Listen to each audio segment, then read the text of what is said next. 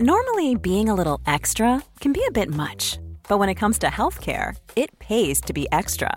And United Healthcare makes it easy with Health Protector Guard fixed indemnity insurance plans. Underwritten by Golden Rule Insurance Company, they supplement your primary plan, helping you manage out of pocket costs without the usual requirements and restrictions like deductibles and enrollment periods. So when it comes to covering your medical bills, you can feel good about being a little extra. Visit uh1.com to find the Health Protector Guard plan for you.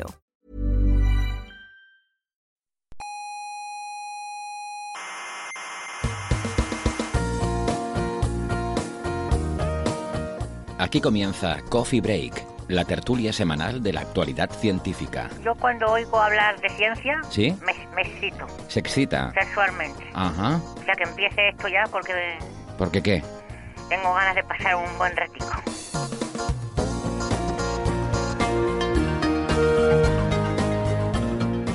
El episodio de esta semana se podría titular Canción de Sol y Fuego, porque estos elementos, el sol y el fuego, serán el eje conductor de la conversación que tendremos hoy.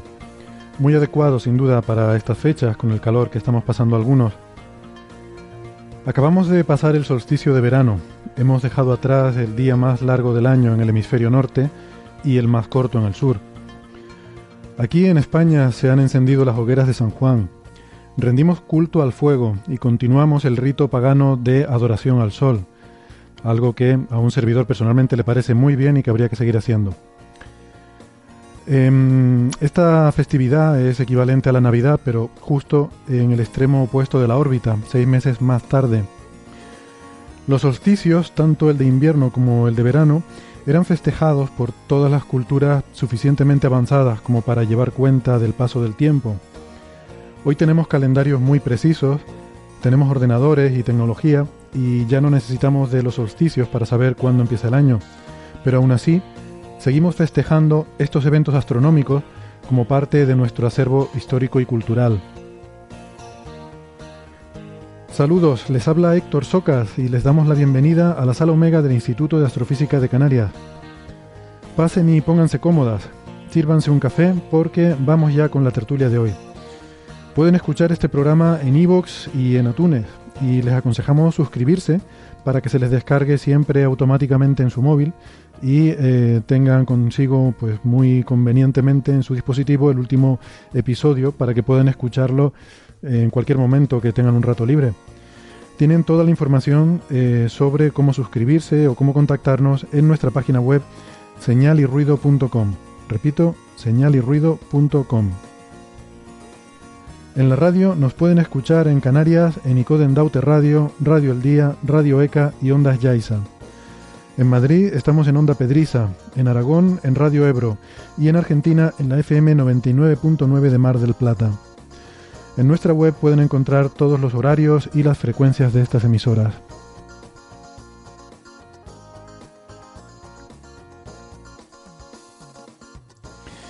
Hoy conmigo aquí en la sala Omega tengo el gusto de dar eh, la bienvenida de nuevo a Marian Martínez al programa, que hace tiempo que, que no estabas por aquí. Hola Marian. ¿Qué tal, Héctor? ¿Tanto tiempo hacía? Sí, yo creo que sí, ¿no? Por lo menos, bueno, a mí se me ha hecho muy mal. largo. No sé si sería tanto, pero... y Bueno, algunos bueno. oyentes también. Y, y además es que a Marian hoy la veo radiante, la veo con una sonrisa de oreja a oreja, Pues sí, sí, sí. que ahora esto me, me- me extraña mucho. Es- Esto no es normal, aquí pasa algo. Ahora, ahora nos enteraremos de por qué tiene Marian esa sonrisa en la cara. Eh, también tenemos por videoconferencia a Alberto Aparici, que es eh, investigador en el Instituto de Física Corpuscular de Valencia y, y es el creador del programa de mm, eh, La Brújula de la Ciencia en Onda Cero. Hola Alberto. Hola, hola, muy buenas tardes. Vamos a ver de qué cosas interesantes hablamos hoy. Eh, y también nos acompaña eh, Álvaro Bari Bayón. Hola, ¿qué tal, Bari? Hola, buenas, ¿cómo andamos? Bien, bien, bien. Pues por aquí pasando un poco de calor, pero bueno, es lo que toca en esta época del año, así que No sabéis en Sevilla. no nos quejamos. Bueno, la verdad es Soy el que único que dice que realmente no. Aquí en Valencia se está perfecto, ¿eh? Yo soy de las pocas personas que estoy genial en estas últimas semanas, porque la costa mediterránea es privilegiada. la verdad que nosotros no nos podemos quejar porque la No. semana pasada, ¿verdad, Marian? Hemos hecho la ruta del caloret Estu- porque... Estuvimos en Extremadura. Sí, en Mérida. Sí. 45 grados el día que yo llegué Y cuando llegué al, al aeropuerto de Sevilla, más o menos, más de ese orden, 45, 47, una locura de esas, ¿no? 46 estuve yo el otro día viendo por ahí, sí. Ah, madre mía. Pues sí, estuvimos en la... Se celebraba allí la, la reunión bianual de... ¿Cómo es? La De la física solar y heliosférica Y- española. y heliosférica. Reunión española de física Exacto. solar y heliosférica, sí, sí.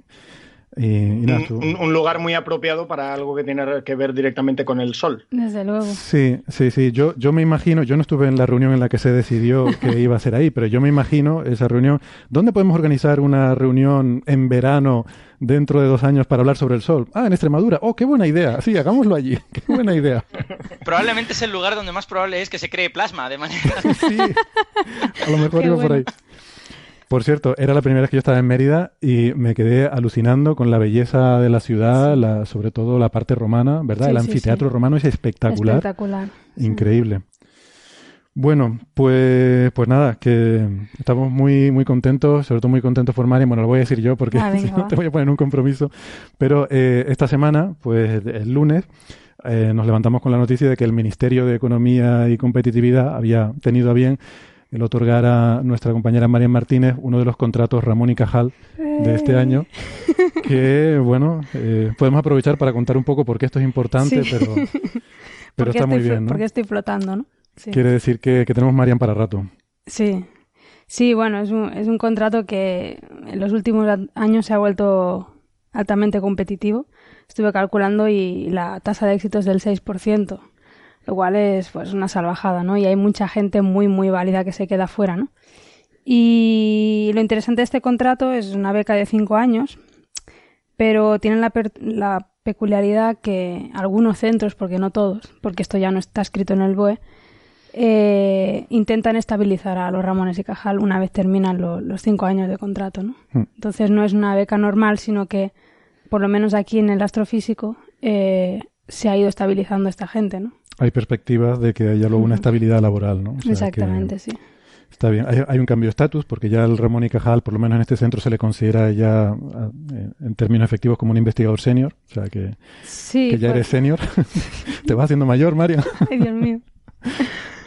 Y, Sí, sí. y nada, está, está muy bien. Es un poco, esto es lo que en otros países se conoce como el tenure track, ¿no? Es decir, cinco años en los que estás en el camino para convertirte en fijo, ¿no? Y durante esos cinco años, pues bueno, tienes, tienes que demostrar una serie de, de cosas, pero en principio la idea es que si las cosas van bien, pues luego hay la perspectiva, por lo menos, de que se pueda terminar teniendo una plaza fija al cabo de esos Sí, cinco años. eso- ¿no? Bueno, esa era la idea original de esta, de esta convocatoria, ¿no? Cinco años y había un compromiso escrito en el BOE de que los centros que acogían a estas personas tenían que estabilizarlos de alguna manera una vez terminado el contrato. Eso estaba escrito en las primeras convocatorias. A partir de no sé cuál, eh, eso ya no, ya no existió. Sí. Entonces no hay una obligación realmente estabilizar a la gente. Mm. Pero bueno, es lo que digo, aquí en el instituto de momento se está haciendo y en la medida de lo posible pues se hace, ¿no? Y lo que pasa que, bueno, en otros centros no se hace. Yo por aclararlo un Pero poco, de todas formas, eh, lo que se hace es que se saca una plaza. O sea, no Eh, quiere decir... efectivamente, sí. Claro, esa plaza se puede presentar cualquiera. Sí, pero, bueno, lo lógico, tal como va la situación, o sea, si eres suficientemente bueno para sacar la Ramón y Cajal, estás compitiendo con la gente que está en ese, ¿no? En ese, digamos, en, en ese pool. Eh, luego, cuando llegue el momento de sacar la plaza, pues estarás compitiendo Estará- también con esa misma gente y, bueno, si Claro. has podido sacar la Ramón y Cajal, pues lo lógico sí, es porque que todo esto pasa plaza, ¿no? también por una evaluación. Al cuarto año te hacen una evaluación y pues eso, si la evaluación es positiva, pues se le puede pedir al ministerio que, que conceda una plaza al Que- que instituto. saque esta plaza. Y en principio pues se debería abrir con un perfil parecido al del Ramón y Cajal que está saliendo. Ujú. Eso estará por ver, o sea, eso, bueno, de aquí a Bueno, cinco años De ya momento hay sabrá, ¿no? cinco Pero años, bueno, sí. sí, de momento cinco años, tranquilidad, por lo menos. Tenemos, tenemos Marian para rato. Venga, enhorabuena, Sí, Marian. gracias. Muy bien, nos alegramos mucho. Em, otra noticia que quería darles antes de empezar. Em, tenemos club de fans oficial. Fuerte. Qué fuerte. Me da vergüenza. ¿Y ahora qué hay que hacer? No lo sé. No lo sé, hombre, nosotros creo que nada, pero ¿No? igual hay algún fan por ahí, no sé, que se quiera apuntar. Eh, pues, pues sí, em- es una de estas cosas que empezó como una broma, empezamos a Sí. bromear con que si Neferchiti era la presidenta del club de fans, pues se ha, ha dicho, pues ¿por qué no? Eh, Se ha, se ha tirado al monte y ha creado un club de fans, así que Qué bueno. em, es en, en Facebook, ¿cómo es? Facebook.com barra Coffee Break Fans Eh, ahí pueden encontrar el club de fans que ha, que ha creado Neferchiti. Eh, pues muchas gracias. estamos, Pues sí, la verdad. estamos un poco obnubilados por esta eh, por esta cuestión. Pues sí, supongo que, no sé, pondremos regalitos y estas cosas que se hacen. ¿no? Yo tengo alguna cosa pensada, por cierto, para algún regalito ahí para, para nuestros fans. Mm, No será algo material, eh, obviamente, porque no tenemos medios ni recursos. No. Serán cosas de tipo información, pero alguna cosilla tengo pensada para compartir en el club de fans. Yo tengo que decir que ya soy, ya soy miembro del club de fans, ¿eh? le, di, le di ayer al me gusta y por lo tanto eh, no sé si esto ha creado una especie de secuencia circular, ¿no? En la que el propio Coffee Break es fan de sí mismo, pero, pero bueno. Qué bueno. Oye, deberíamos apuntarnos, claro. Claro, yo es que Yo también- estoy yo- yo ya lo he intentando, estoy intentando ¿Sí? entrar en Facebook. Que Ah, mira, pues como ya, siglos que ya no- están Bari y, y Alberto, o sea que ya hay por lo menos dos. Pues mira, cuando consiga yo Ya hay por saber lo cómo menos dos. funciona esto. Bueno, No, eh, digo que oficialmente a 210 personas les gusta esto. ¿ah, sí? Le- Jolín. 210 personas. Wow. Bueno, pues, pues muchas gracias a los 210. Yo alucino. Venga, vamos entonces con los temas que tenemos para hoy. Como les decía, pues eso, fuego, sol, calor, eh, cosas muy destructivas. Vamos a empezar por el fuego, que ha estado muy de actualidad en España, sobre todo. Hemos estado siguiendo con mucha preocupación las noticias de, de un incendio forestal. Eh, es la época, evidentemente, ahora en el verano, en la que tristemente, pues mucha superficie forestal de, de nuestra geografía eh, arde. Y en particular estos días ha estado ardiendo el, eh, bueno, un, un sitio de particular importancia eh, medioambiental, como es el- la, Reserva Natural de Doñana.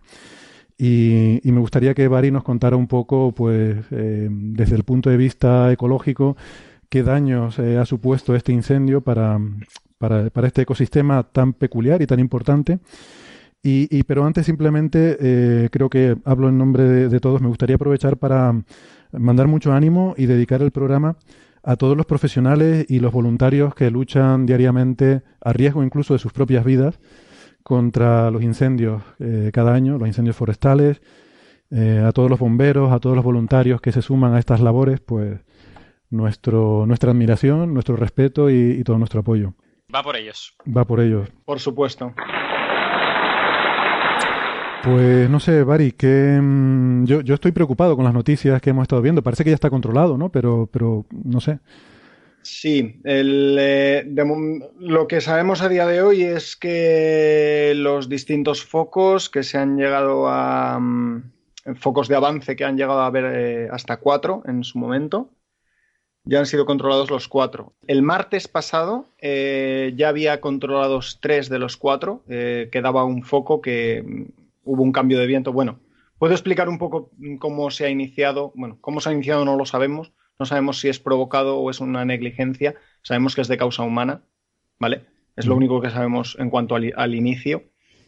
Y el fuego comenzó eh, al, eh, al oeste del Parque Nacional y Natural de Doñana, ¿vale? Eh, em, comenzó en un- eh, avanzando hacia el sur y rápidamente eh, se desvió hacia el sudeste, eh, em, llegando hasta el mar. Em, Además se propagó muy rápidamente, ¿verdad? Por lo que tengo se entendido. propagó, sí, des- eh, se propagó bastante rápido. O sea, comenzó en una localidad llamada Moguer, bueno, en las proximidades de una localidad llamada Moguer. Y um, a causa de los fuertes vientos avanzó bastante rápido. Eh, saltó la carretera varias veces el, incendio y, mm, y llegó a entrar en, el, en, el, mm, en la parte del parque que se considera parque natural, ¿vale? Que va por una normativa mm, eh, autonómica. En- como a mitad de camino entre la zona de inicio y ya lo que es el Parque Nacional de Doñana, que es lo, que tiene mayor nivel de protección, eh, a mediados del. a principios del martes, a primera hora de la mañana del martes, cambió el viento y se empezó a dirigir hacia el norte. Entonces comenzó a quemar hacia, hacia el norte, abandonando el avance hacia, el, hacia la Reserva Nacional. Eh, los focos que quedaban al sur y al sudeste quedaron controlados y el último foco en ser controlado ha sido este que estaba avanzando hacia el norte.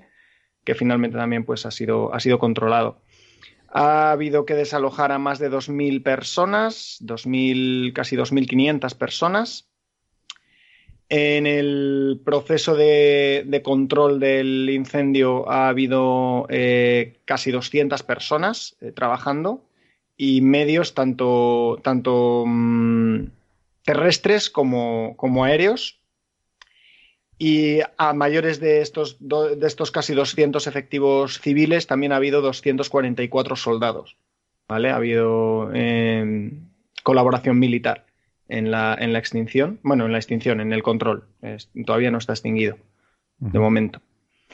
Luego, el, incendio no ha llegado a la, zona de parque natural, como, o sea, de parque nacional, como he dicho, pero sí ha entrado en el parque natural, ha, entrado en la zona de Pinares, de, eh, que hay en la zona de, en las proximidades de Moguer. Eh, ha quemado cerca de, de 100 kilómetros cuadrados, según las imágenes por satélite, eh, que es bastante. ¿Cuántos campos de fútbol es eso? cuadrados que en hectáreas, ¿vale? Pero bueno, pues, sabéis, ¿no? Sí.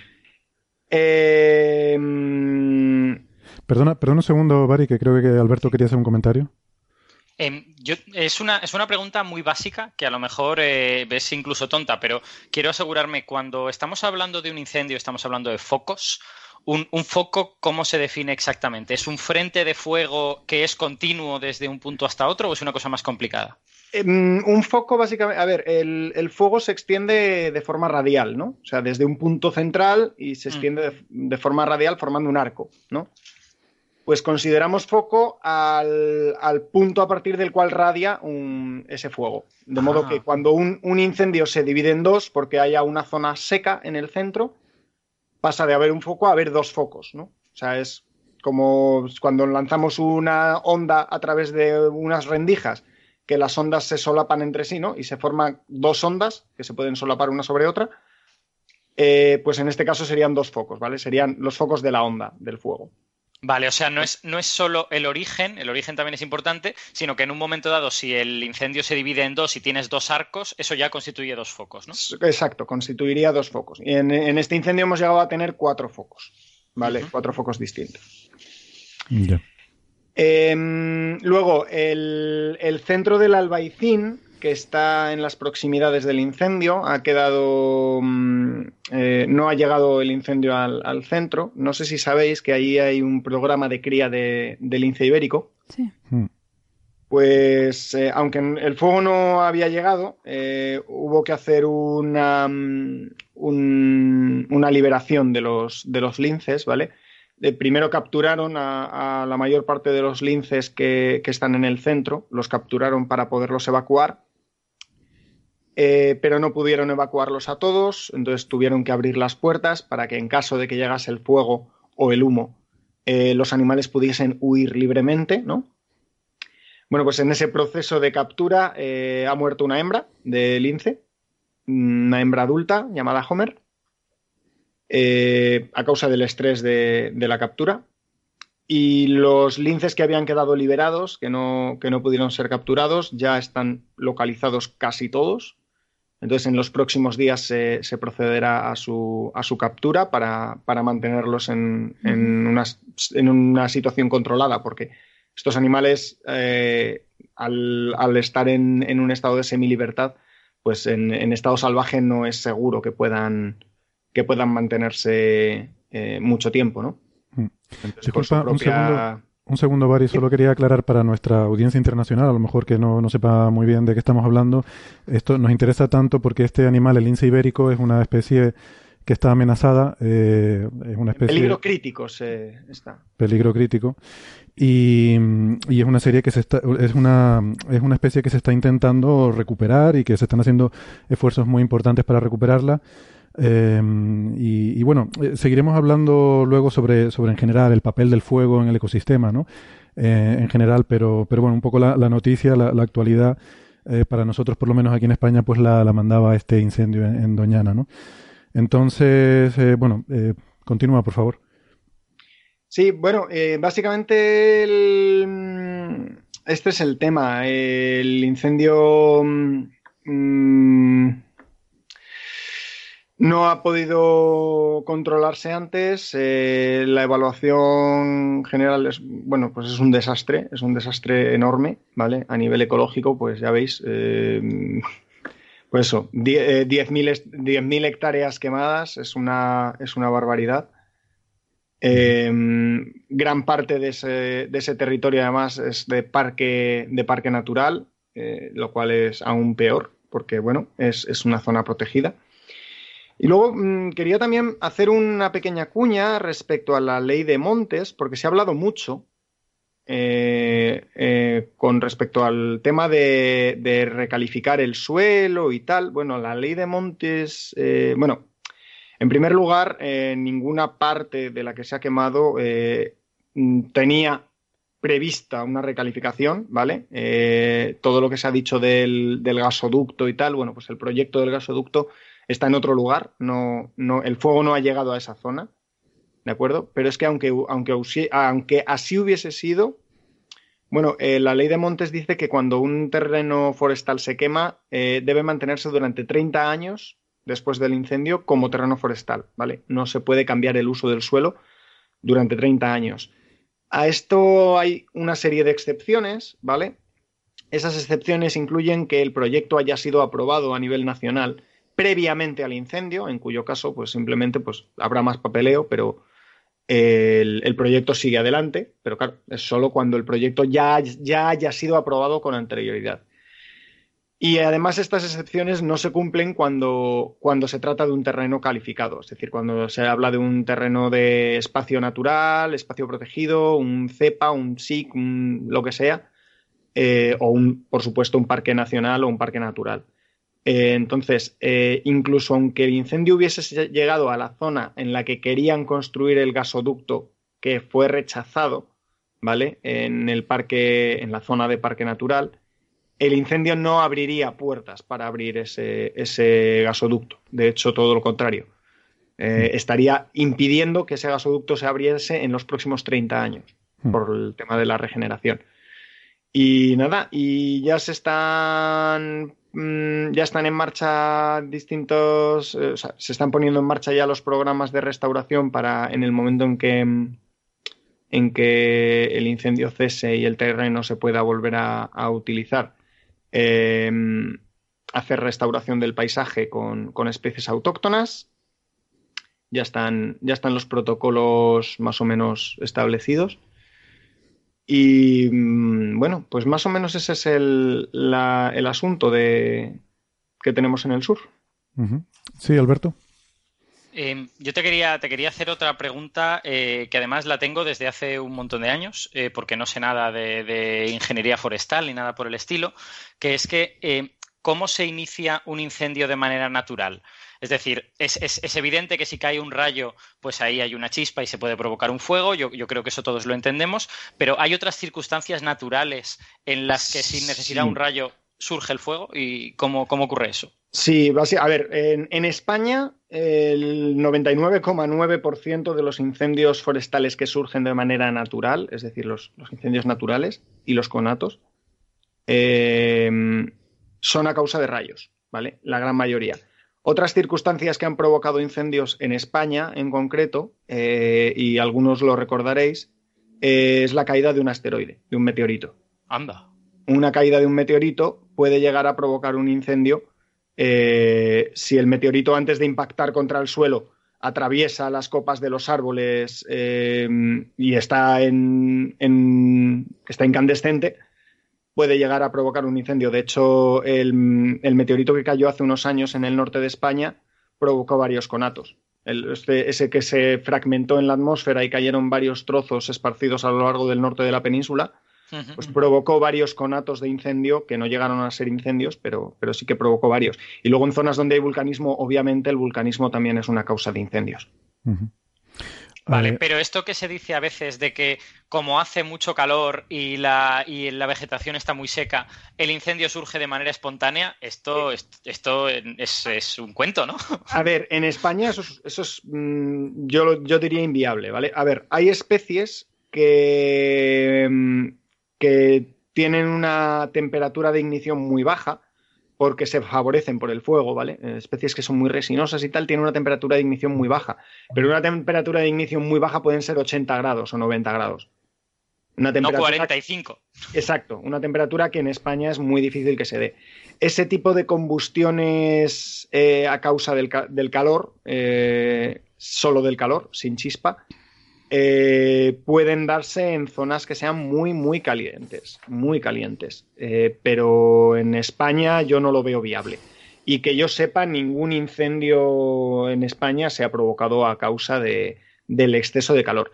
Lo que hace el exceso de calor, eso sí, es que la vegetación se seque más, esté más seca y por tanto que en el caso de que haya algún, algún agente que, comience una, llama, una simple chispa que puede, causar, puede ser causada por un montón de cosas distintas, desde que pase un ferrocarril y haya una astilla de, metal en el raíl que, que, pegue un chispazo y haya un matorral seco cerca y la chispa caiga en el matorral y ese matorral se incendie, que así sí que hay incendios. Esos incendios son, son antrópicos, pero obviamente son accidentales, a menos que, sea porque el raíl está mal mantenido, ¿vale? hay, una distancia de seguridad entre los raíles de, las vías de tren y, los, y la vegetación, eh, pero si la gente no lo mantiene, si eso no se mantiene bien, pues los matorrales avanzan pero en principio, si está a la distancia de seguridad adecuada y aún así llega la chispa, pues eso sería un incendio accidental, no sería negligencia, no sería considerado como negligencia. Eh, otros incendios accidentales pueden ser pues la caída de, un, de una torre de alta tensión por el viento o cosas así. Y claro, todas esas, si la vegetación está muy seca a causa de que hace mucho calor, es mucho más probable que se, que se produzca el incendio en primer lugar y en segundo lugar que, avance y que, que se extienda. Mm. Eh, yo quería preguntarte por el papel del fuego en el ecosistema en general, ¿no? Porque, porque el, monte ha ardido toda la vida, desde antes de que el hombre pisara la tierra, por causas naturales, como has estado comentando. Eh, de hecho, además en algunos sitios, como aquí en Canarias, que hay un vulcanismo importante, eh, pues eh, efectivamente mm, ves que las plantas, por ejemplo el pino, está muy adaptado a, a sobrevivir a temperaturas muy altas, etcétera. Y, tengo entendido, pues, incluso que hay, hay plantas que están mejor adaptadas para, eh, digamos, para repoblar después de que un cierto territorio se haya quemado y que, tienen una ventaja competitiva ¿no? en esas situaciones. O sea, que realmente, eh, incluso recientemente, se empiezan a hacer quemas controladas de los montes, no solo para eliminar vegetación seca, sino también porque por, por reproducir un poco esas condiciones naturales, ¿no? Sí, eh, esas plantas se llaman plantas pirófitas, ¿vale? Son plantas que se ven beneficiadas por, la presencia eh, recurrente de, fuegos, ¿vale? En general, el fuego es una perturbación en el ecosistema. Entonces, como, como, todas las perturbaciones que suceden en un ecosistema, dependiendo de la fuerza, dependiendo de la magnitud con la que, con la que actúe, eh, puede ser una fuerza muy destructiva o puede incluso ser una fuerza beneficiosa hay una, en ecología hay una hipótesis que se llama la hipótesis de la perturbación intermedia, que dice que el, ecosistema más, más, rico, más diverso, más biodiverso, es aquel que eh, recibe perturbaciones de magnitud intermedia. Es decir, cuando un ecosistema está puro y nada le perturba, normalmente se vuelve un ecosistema muy pobre, ¿vale? Muy pocas especies dominan todo y, ya está, y ahí está todo, y queda estancado y, no hay dinamismo en el, ecosistema. Si le metes una perturbación muy fuerte, como el incendio que ha habido en, el área cercana a Doñana, eh, obviamente el ecosistema queda completamente destruido y hasta que se recupere ese ecosistema, pues pasan años, décadas, en algunos casos incluso siglos, dependiendo del tipo de ecosistema eh, que haya recibido el, eh, la perturbación. Pero una perturbación de magnitud intermedia puede provocar eh, que haya parches en el ecosistema, ¿vale? Zonas que, en el caso de un incendio, zonas que se quemen, pero zonas que no. O en el caso de una inundación, o en el caso, da igual cuál sea la perturbación, ¿de acuerdo? Eh, la idea es que sea de una, de una magnitud intermedia. Entonces genera esos parches que pueden ser fácilmente colonizados por otras especies distintas al, al ambiente imperante ¿no? y e incrementar de ese modo la riqueza del ecosistema y asimismo la riqueza también eh, genética de las especies, ¿no? la riqueza y la biodiversidad, que son dos cosas distintas. En el caso de los incendios, hay algunas especies que se ven efectivamente muy favorecidas por los incendios, ¿vale? Hay esas especies se llaman pirófitas. Son especies que, o bien tienen grandes eh, formas de, acumular eh, nutrientes bajo el suelo, entonces tienen formas aéreas muy débiles, que además se secan fácilmente favoreciendo el incendio y cuando pasa el incendio liberan las semillas, germinan las semillas en un suelo quemado y además la planta, como tiene todos esos órganos de reserva en el, en el suelo, pues vuelve a brotar, ¿vale? Después de que pasa el fuego. Has, mencionado el caso de los pinos. Hay algunos pinos que son, la verdad es que la forma es fascinante, tienen, eh, acumulan grandes cantidades de resina en la piña, de modo que cuando llega el incendio la, la piña literalmente explota explota lanzando los piñones mm, a decenas o incluso cientos de metros. Eh, pues claro, están a gran altura, ¿no? Y esos piñones, con el calor del fuego, se activan, ¿vale? Hay una, hay una mm, forma de activar la semilla para que pueda germinar. De modo que, además, cuando germina, germina en una zona que es muy rica en sales minerales, que son todas las cenizas que han quedado del incendio, favoreciendo de este modo eh, la nueva colonización. Es decir, hay especies que en efecto sí que se favorecen por, por la presencia de, del fuego. En el caso en el que nos atañe en Doñana, sin embargo, el incendio ha sido tan, tan, tan devastador que, ni siquiera estas eh, se, van, a ver beneficiadas, porque ha sido muy, muy bruto. Sí. Estoy ahora mismo, por cierto, eh, porque me acaba de llegar mientras hablamos, eh, que el, servicio del Laboratorio de Sistemas de Información Geográfica y, Teledetección de la Estación Biológica de Doñana ha actualizado su blog, ahora mismo, de hecho, y ha subido las nuevas, las últimas imágenes de satélite que hay de, de la zona quemada. Entonces, pues si tenéis interés, eh, buscáis last, L-A-S-T, guion EBD, y, ahí en el blog encontraréis las últimas actualizaciones de las imágenes en satélite.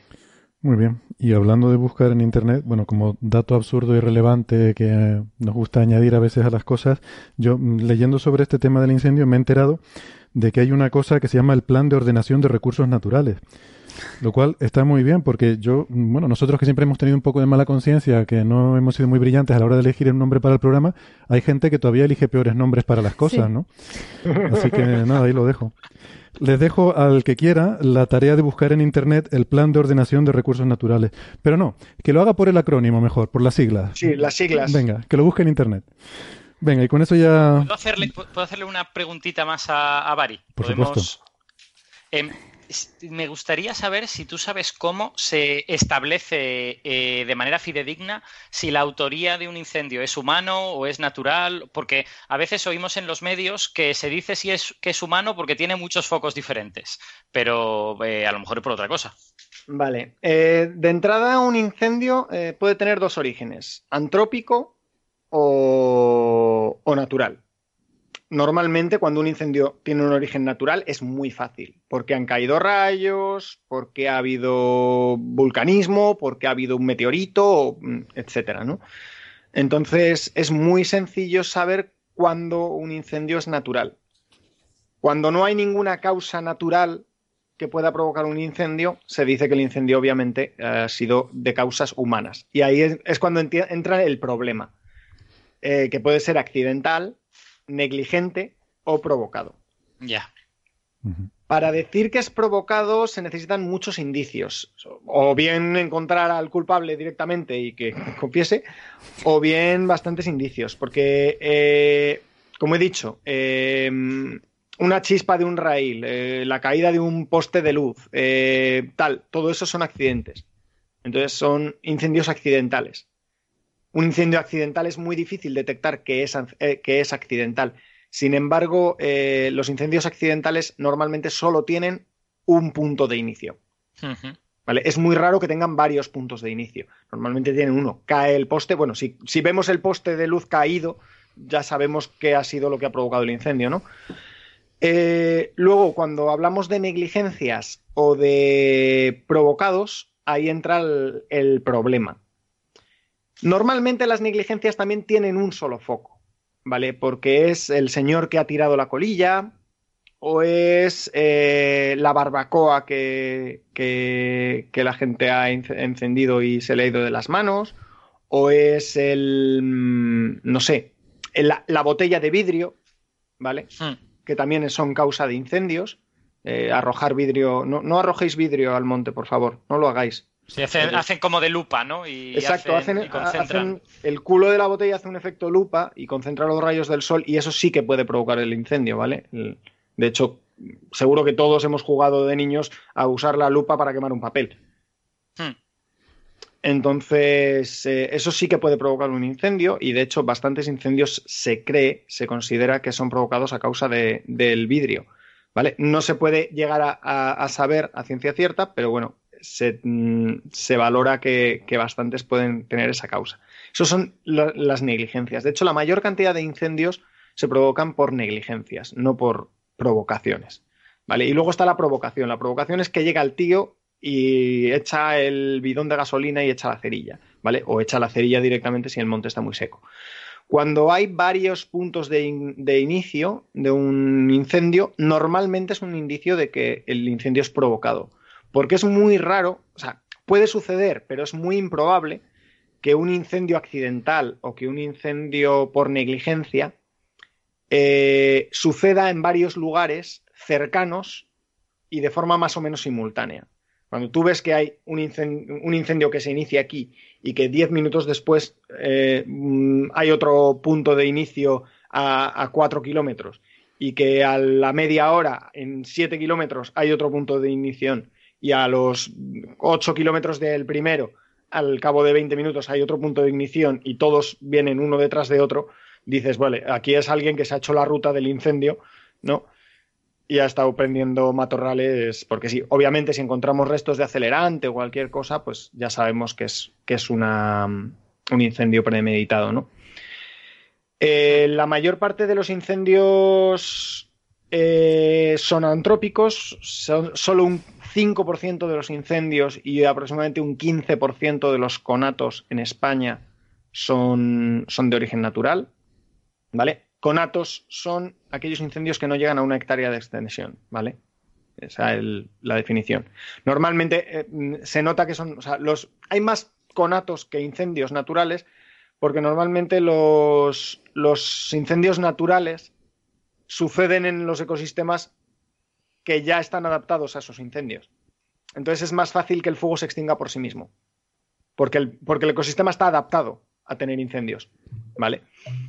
Entonces es más común que, o sea, por eso hay mayor proporción de conatos que de incendios eh, naturales. Y luego de los provocados, la inmensa mayoría eh, son por negligencias. Pero tenemos entre un 30 y un 40%, depende del año, de los incendios eh, antrópicos que no sabemos cuál es el origen. Que nunca se llega a aclarar si es provocado o si es negligencia. Pero vamos, la mayoría son negligencias. El provocado estaría en segundo lugar y el accidental sería el más raro. Muy bien, pues nada, vamos a ir pasando de tema. Nos alegramos de que la situación esté ya por lo menos controlada en, Doñana y, lamentablemente pues seguro que habrá otras noticias a lo largo del verano de, de otras eh, de otros incendios, ¿no? Por, por toda la por toda la geografía, bueno, del hemisferio norte en general. Eh, ya les tocará en diciembre en el hemisferio sur. Eh, bien, vamos a ir pasando de tema entonces, pero vamos a seguir con el tema general de hoy, de, cosas eh, calientes. y de, fuegos, de plasma, porque el fuego al fin y al cabo es un plasma, pero nosotros en física nos gusta más hablar de plasma y sobre todo del Sol, de nuestra estrella, de, de, la estrella que nos da luz y calor, que alimenta la vida.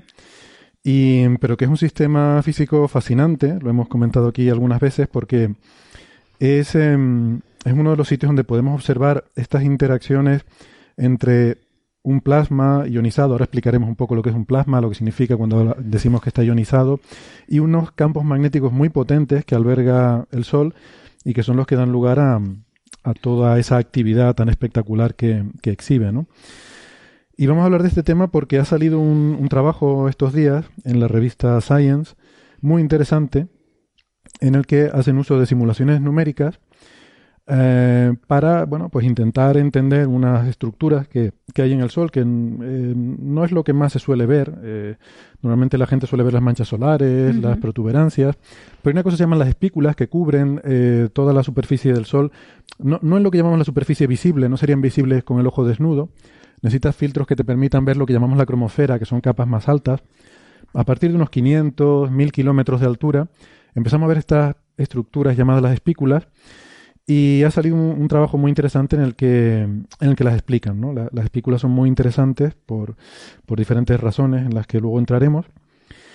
Y, y bueno, el Sol yo creo que tiene esa cosa bonita, ¿no? que es la donde podemos hacer nuestras observaciones de plasmas que luego tienen interés para cosas incluso como reactores de fusión nuclear. ¿no?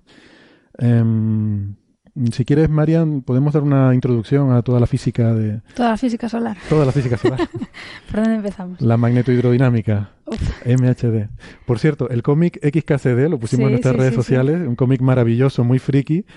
Hace 10 días o algo así, su viñeta era sobre la magnetohidrodinámica, ¿no? Sí. Una viñeta en la que alguien, estaba uno de los personajes diciéndole al otro, decía algo sobre la magnetohidrodinámica y el otro le decía, Sí, sí, y ponía debajo yo, cuando alguien habla de magnetodinámica, mi, mi mente lo, lo, reemplaza por magia, ¿no? Sí.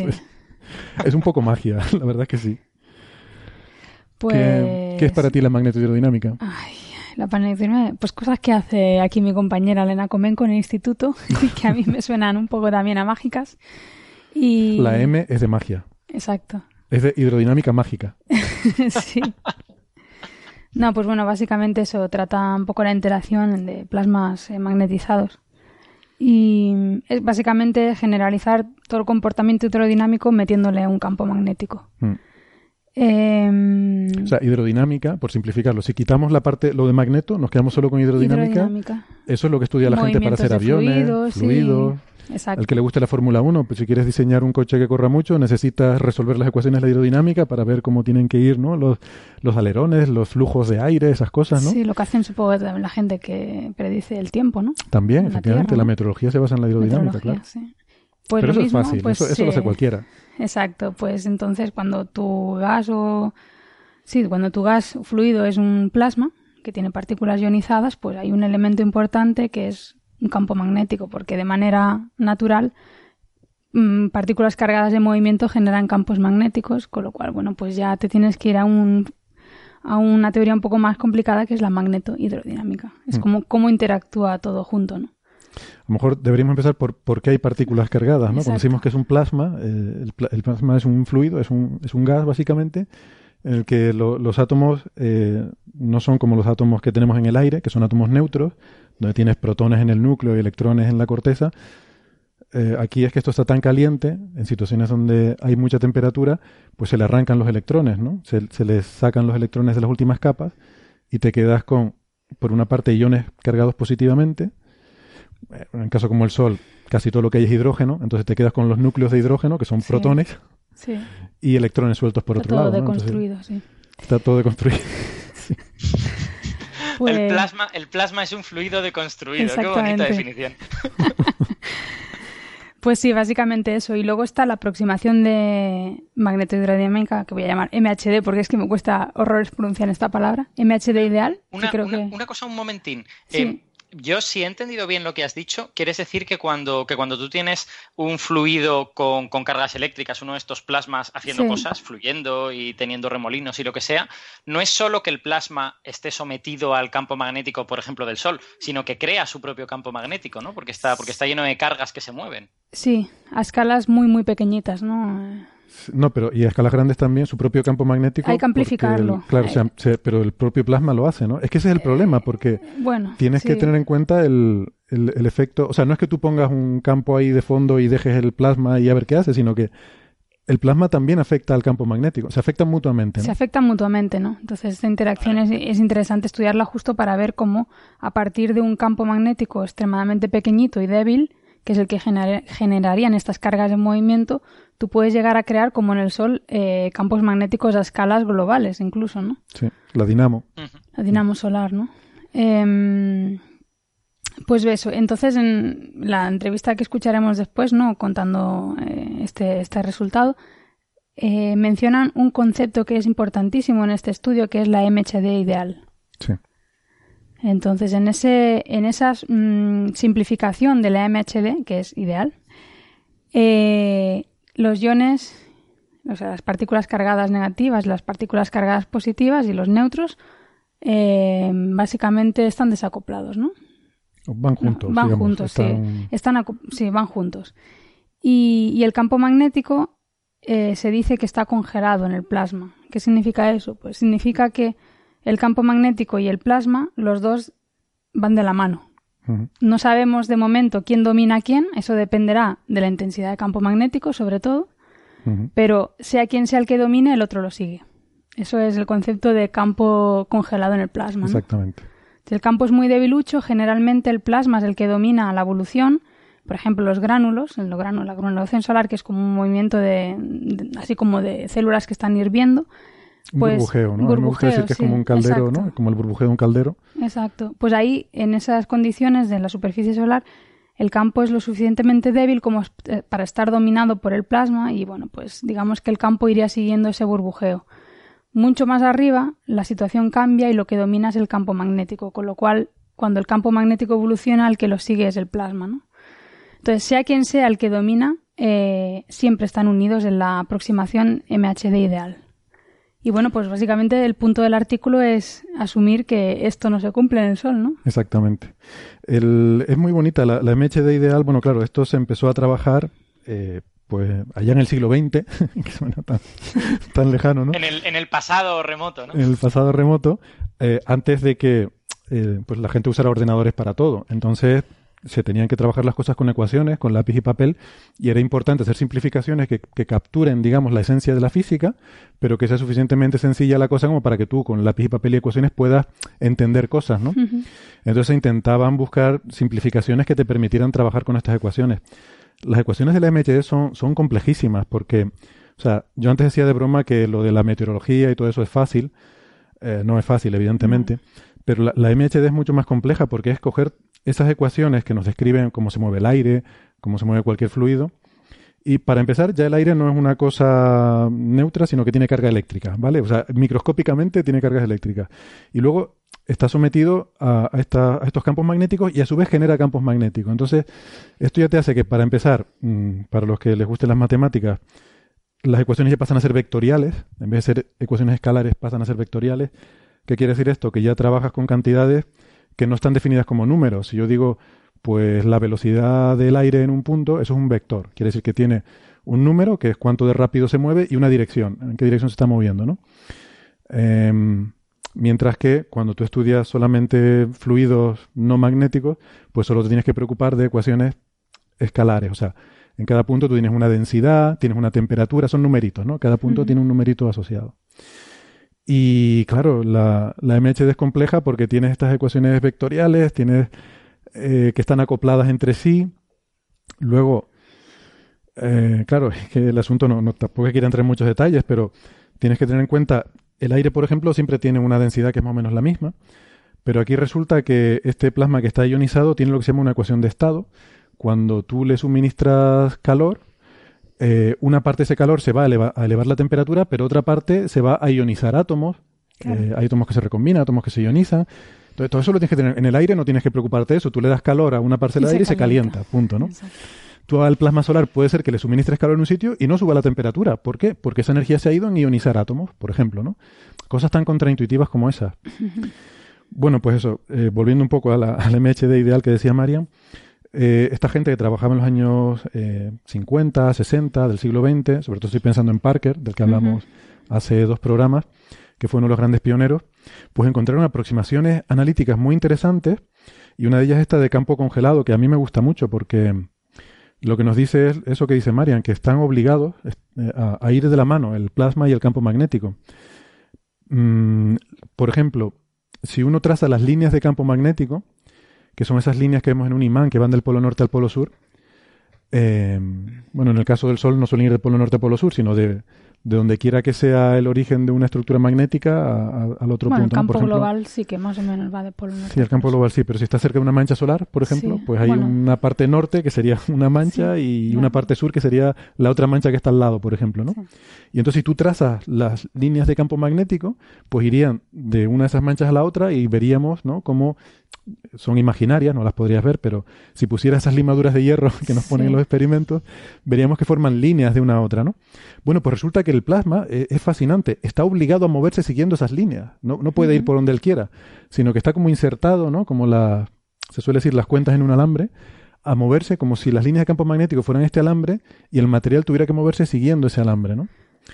Y es muy espectacular. Si ven vídeos de estos de como los del satélite SDO en YouTube, a veces vemos estructuras, protuberancias y demás, y vemos como el plasma parece que fluye cayendo por eh, unas líneas de campo unos magnético. Arcos, sí. Eso ocurre sobre todo en la corona, ¿no? Sí, en la corona mucho. En la, en la capa, por así decirlo, que no es una capa, em, donde domina el campo magnético claramente sobre el plasma, ¿no? y realmente es espectacular ver esas imágenes. Lo cual, lo cual demuestra que aunque le llamemos aproximación magneto-hidrodinámica ideal, pues hay muchas circunstancias en las que es una perfecta aproximación y describe muy bien lo que está ocurriendo en el Sol. Lo, que es noticia es que ahora encontremos un fenómeno físico que no sabíamos explicar y que resulta que está asociado a los momentos en que esa aproximación ya no es buena. Exactamente. Exactamente, sí, sí. Eh, claro, la, la MHD ideal ha funcionado durante mucho tiempo para explicar casi todo lo que vemos, pero eh, ahora ya, sobre todo con simulaciones cada vez más potentes, somos capaces de, de ir un poquito más allá, ¿no? Eh, es como lo que hablamos el otro día sobre el modelo estándar, ¿no? E ir más allá y tal. Bueno, pues, pues esto es un poco así. Si la MHD ideal fuera el modelo estándar, ha funcionado muy bien mucho tiempo y, ahora estamos empezando a poder ir un poco más allá, ¿no? Sí, y no es una cuestión de que no se conozca la teoría. La teoría existe, la MHD sin ser ideal, ¿no? La cosa es cómo resolver eso en un ordenador. Claro. Y hasta hoy pues no había potencia suficiente y poco a poco se van introduciendo términos en las ecuaciones que antes directamente se descartaban no porque no fueran relevantes, sino pues porque no se podía atacar el problema, ¿no? Claro. Y, y bueno, y van a salir cosas muy chulas, yo creo. Sí.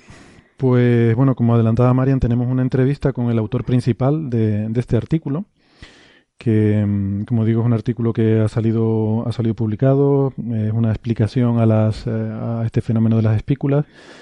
Y, y en esa en esa entrevista pues em, mm, eh, el autor principal que se llama Juan Martínez Icora y, y ya puedo adelantar que aquí bueno, lo conocemos porque porque es un, es un colega que estudió aquí, o sea, que, que suele venir eh, de visita a colaborar con otros colegas aquí de nuestro grupo, entonces lo, lo conocemos bien.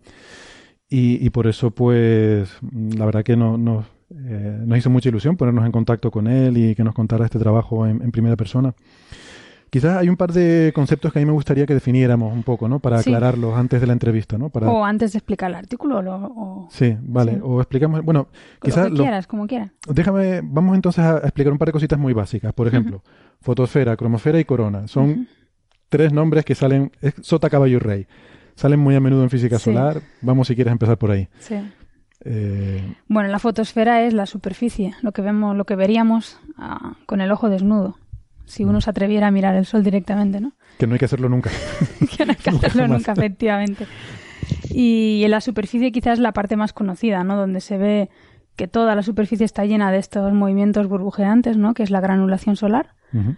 Y luego de vez en cuando en la superficie aparecen pues las manchas estas oscuras, que son precisamente debidas a acumulaciones muy muy intensas de campo magnético, que bueno, no hacen más que una vez acumulas muchísimo campo magnético, mmm, inhibes esa, esa convección, no dejas que, que, la energía se transporte por ese burbujeo, ¿no?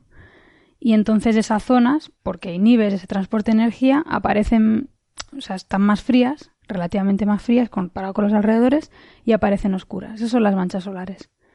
O sea, es, precisamente son frías porque el campo magnético atrapa al plasma y no le deja eh, hacer los movimientos convectivos que, que, renovarían el calor de manera normal. Sí, la, digamos que el transporte de, por energía en esa, en, por debajo de la superficie se hace mediante convección y cuando tú acumulas mucho campo magnético eh, impides, efectivamente, impides esa convección como que sí, como si lo estuvieras parando y no lo dejaras pasar, ¿no? Qué bonito. Entonces esto se vuelve menos efectivo en el transporte de energía y esas zonas son más frías, simplemente. Mm. No sé cuánto más frías, ponle 2.000 grados. Sí, 3.000 grados más fría que el entorno, sí, sí, sí. Una eh, poca cosa. Poca, sí, bueno, es relativo porque, claro, una mancha solar que está relativamente más fría a lo mejor está a 3.000 grados de temperatura, ¿sabes? O sea, en fin. Sí, sí. Eh, pues esto sería más o menos lo que se ve en la superficie, manchas y granulación. Eh, después está la cromosfera, un poquito más arriba. Eh, creo que la cromosfera se ve en eclipses. Se puede ver en eclipses, sí. Como Sí, un sí. aro de color rosado, ¿no? Sí, o rojo, o por. H alfa realmente, ¿no? Es rojizo. Sí, La un línea H alfa así. se puede ver en emisión, entonces ves un color rojizo. Mm. Eh, y digamos que sería pues la capa más adelante, o sea, más, de- más arriba de la, de la superficie. ¿Por qué es interesante esta capa? Pues porque ahí empieza a ponerse la cosa realmente calentita, ¿no?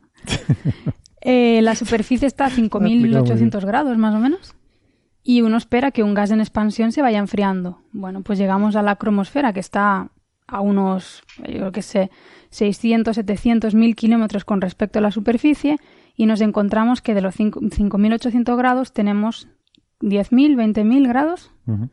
Empieza a subir la temperatura. Empieza a subir la Es temperatura. donde empieza a ponerse calentita. dice. Donde empieza a ponerse calentita, sí. Después de la cromosfera eh, vendría una zona muy, muy estrecha que es la región de transición, que ahí ya es la salvajada, de ahí pasa directamente de 10.000 a un millón de grados en cuestión de unas pocas centenas de kilómetros. Esa capa es brutal. No sé qué pasa ahí, pero eso, en nada aumenta la temperatura a millones de grados y ya la corona pues está a millones de grados. Sí. Corona sería No se, no se sabe especialmente, si, si no lo tengo mal entendido, ¿no? El mecanismo físico de ese calentamiento es, está mal entendido, digamos. No se, Sí. no se tiene ni idea. Sí. Bueno, más o menos se, se entiende que está relacionado con el campo magnético, pero, pero no se sabe efectivamente cuál es el proceso que hace que... Hay muchos candidatos, ¿no? De hecho. Marian, a mí me gusta tu frase de que el problema es que hay demasiado Hay demasiados de candidatos, sí. O sea, claro, la- el problema está que el Sol se tiene que calentar por completo a un millón de grados. Con lo cual, sí, el campo magnético es un ingrediente que podrías pensar que, que sería importante, porque, bueno, cuando algo no se sabe siempre tiene que ser el campo magnético, pero las manchas solo aparecen en, alrededor de los ecuadores. Con lo cual, ¿qué pasaría con los polos? No, ¿Cómo se calientan los polos, no? ¿Sí, Bari? Eh, Yo, eh, mm, cuando se hablan de números tan enormes, a, a veces la gente no llega a entender la magnitud de estos números. Entonces, eh, has dicho eh, que las manchas suelen estar a unos 2.000 y pico, 3.000 grados y el resto a 6.000, Sí. la capa Sí. inferior a 10.000 y luego la, la inmediatamente inferior sube como a un millón, ¿no? Superior, superior, Superior, Estamos hablando hacia afuera. Superior a un millón. Sí. Vale, eh, imaginemos un cubito de hielo a cero grados, ¿vale? Sí. Eh, la superficie de la mm, de la mm, si la superficie de la corona, de la superficie de la ¿cómo era? la parte visible? La fotosfera. La fotosfera. fotosfera. Si la parte de la fotosfera la pusiésemos a 0,6 grados, es decir, justo al límite de que el cubito se derrita, Sí. las manchas solares estarían a 0,3 grados, ¿vale? La capa inferior Superior. que, que- que hemos dicho que es la, Cromosfera. Cromosfera. Superior. la cromosfera estaría a un grado y luego la siguiente, que es la caliente, estaría a cientos de grados. Sí. Sí, a mil grados. ¿Vale? sí. Sí, esa, mil. es, esa es la Un diferencia en magnitudes. Sí, sí, sí, ¿vale? Sí, sí. efectivamente. Me gusta hacer estas, estas comparaciones para que la gente sea consciente de a, de a qué niveles estamos las magnitudes hablando. No, y sobre todo que- Cuando hablas de millones ya la gente Claro. no- Sobre todo que además es antiintuitivo, ¿no? Porque si tú estás calentito en una habitación y abres la puerta, lo, lo último que vas a hacer va a ser calentar más la habitación, ¿no? Sí, vol- volviendo a, a escalas reales, ¿no? Si la fotosfera está a 6.000 grados, eh, ponte eso, el cubito de hielo a 0 grados, eh, Mérida la semana pasada era 46 y la mancha solar 3.000, vale.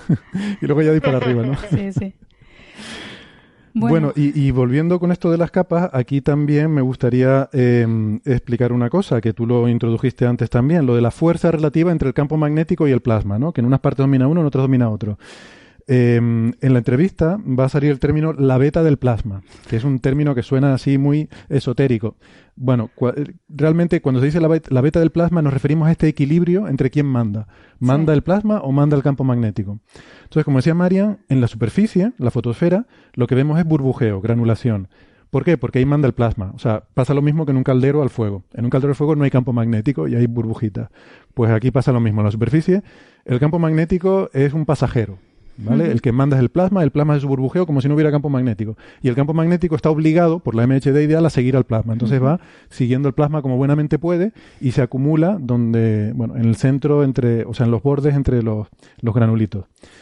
Luego, eso, eso ocurre en la superficie, pero resulta que luego, según subimos hacia arriba, el plasma se va volviendo cada vez menos denso, su dominio va disminuyendo y llega un momento en capas más altas en las que es el campo magnético el que domina.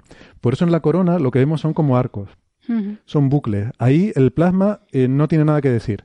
Entonces ahí el campo magnético dice, no, no, aquí mando yo y a mí me gusta formar arcos, porque al campo magnético le gusta ir de polo norte a polo sur y en el Sol tienes polo norte y sur, eh, que es lo que llamamos polaridades hacia arriba, hacia abajo, por todas partes.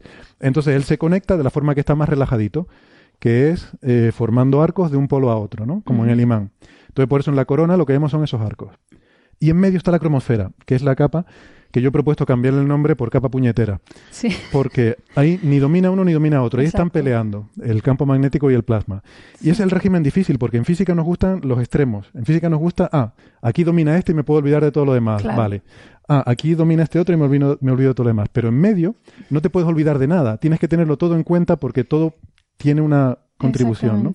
Y por eso no queda más remedio. Ahí eh, la física de Parker no sirve mucho y hay que resolverlo La cromosfera con es una capa efectivamente súper puñetera porque no solo estás en un régimen en el que ni te domina el campo ni el plasma, sino que además eh, estás en un régimen también que se llama no equilibrio termodinámico local. Es decir, que lo que pasa donde tú estás, tú imagínate que estás en un punto de la cromosfera, tu temperatura, tus condiciones físicas dependen no solo de tus alrededores inmediatos, sino a lo mejor de algo que está pasando, yo que sé, muy lejos. O sea, es un, eh, tu equilibrio es realmente no local. Sí. Con lo cual... Eh, porque porque la transición es muy rápida y está continuamente cambiando. No, por la radiación. La radiación es capaz de propagar energía mm, entre sitios muy distantes. O sea, ya no estás acoplado a las condiciones locales. ¿no? en física solemos hablar del equilibrio termodinámico local cuando hay muchas colisiones. Entonces tú te termalizas en tu entorno, ¿no? Lo que básicamente tus condiciones físicas dependen de lo que está pasando en tu entorno, ¿no? Pero, pero si la densidad baja y de repente ya no hay suficientes colisiones como para termalizar las cosas, entonces empiezas a ser sensible a la radiación que te viene de sitios lejanos, que te pone, si por ejemplo por allí explota una fulguración, la radiación que te viene de allí puede excitar tus átomos, aunque localmente no haya razón para que estén excitados. Entonces de repente tus cálculos ya exactamente eso es una complicación y, bueno. Eso yo creo que es de las más gordas. Y de hecho en la entrevista él menciona algo así como hemos considerado el scattering, ¿no? Sí, el pues transporte radiativo y el scattering. El scattering pues se refiere a eso, ¿no? Que efectivamente tienes que considerar los rayos de luz que te pueden venir de, sitios muy dispares, ¿no? Mm. Y es una capa muy puñetera, pero la verdad que es súper interesante. Sí, ahí es donde ocurre la transición entre un régimen y otro y ahí es donde pensamos que puede realmente ser clave, ¿no? Entender lo que está pasando ahí para entender cómo la energía se propaga luego a las capas más altas como a la corona y por qué está eso así de caliente, ¿no? Hasta ahora, como no podemos tener una descripción detallada porque nuestras aproximaciones son todavía un poco un poco toscas, pues no, no, no, podemos tener en detalle, podemos sospechar que el campo magnético, ondas de Alfvén, determinados fenómenos que están ocurriendo son los que están calentando eso un millón de grados. Pero no... Sí, pero lo que comentaba antes es que sí, el campo magnético puede ser un ingrediente fundamental, pero ocurre, o sea, el campo magnético básicamente está acumulado en las manchas, y las manchas ocurren en el cinturón de actividad, es decir, entre menos 30 y 30 grados de latitud. Fuera de ahí no hay manchas con lo cual es más difícil canalizar ondas magnetoacústicas. Y, tienes las otras regiones del Sol también están a un millón de grados. Entonces, necesitas algo, algún mecanismo que ocurra de manera más global. Pero tienes el campo magnético del Sol en calma, que es la componente. Ya, pero bueno, eso, eso hace tiempo que no se sabía porque además se suponía que era algo que se quedaba en la, en la superficie y no llegaba más hacia arriba, ¿no? Eh, entonces, antes de que existieran estudios de, de sol en calma, de magnetismo sol en calma, lo que se creía era que igual la corona estaba un millón de grados por ondas magnetoacústicas. Ondas acústicas Ondas incluso, ¿no? Los- exacto, sí. ondas acústicas que no necesitan canalizarse por un campo magnético. Eh, y de hecho, lo, interesante además de la cromosfera es que este tipo de ondas acústicas, que son pues como las de sonido, las de cuando hablamos, se propagan hacia arriba y cuando llegan a la cromosfera se encuentran en un medio mucho menos denso y empiezan a formar ondas de choque. Y ahí empiezan a liberar un montón de energía también. Con lo cual, pues parecía hasta ese momento también un candidato bastante bueno para, para calentar la cromosfera. Con lo cual tenemos el campo magnético, las ondas acústicas, ahora reconexión. Yo también he trabajado muchísimo en campos magnéticos de sol en calma, ¿no? Como ha dicho Héctor, que son campos muchísimo más intensos, pero que ocupan toda la superficie. Muchísimo Y que- menos, menos intenso. Ah, perdón, menos intensos, pero que ocupan toda la superficie y que ahora se ha visto, bueno, pues que llegan más arriba y demás. Con lo cual, efectivamente, hay demasiados mecanismos ahora para calentar la, la corona, ¿no? Y, y bueno, y luego está el mecanismo que proponen esta gente también. Eh, una cosa que me gusta de este artículo, hubo una época en la que, como decía Alberto, el gran misterio de la física solar era por qué la corona está a un millón de grados. ¿no? Entonces, si tú querías publicar un artículo de física solar en Science o en Nature, tenías que decir, eh, hemos hecho este trabajo y como consecuencia de esto, la corona podría estar caliente por este efecto que nosotros aquí proponemos. ¿no? Eso parece que ya va cambiando. Bueno, Y porque aquí se toca muy de pasada y lo que dicen es... pero lo ponen, no vaya a ser. No, pero, pero ponen que es una Pero- contribución, ponen que es menos. sí, O sí. sea, dicen que, que como mucho es un- una cierta fracción, no me acuerdo, del, del ritmo de... sí. Del, del, Del calor que necesitas para sí, está- estoy pensando en energy input y no sé cómo traducirlo a- al español. eh, De la, aporte de energía, ¿no? Gracias, del aporte de energía que necesita la cromosfera y la corona. O sea, que ya dan un número que es menor que uno y no pasa nada. Y se les publica el artículo, ¿no? O sea, eso me gusta. No dicen, este es el mecanismo de calentamiento, sino, bueno, esto contribuye al calentamiento. Bueno, es que estos mismos autores tienen un artículo en Nature que estaba leyendo, eh, donde hablan de otro mecanismo que también calienta la, la corona, ¿no? Con lo cual Sí, es no que pueden ser están un poco dos. obligados a decir que no, que no es el único, ¿no? Sí.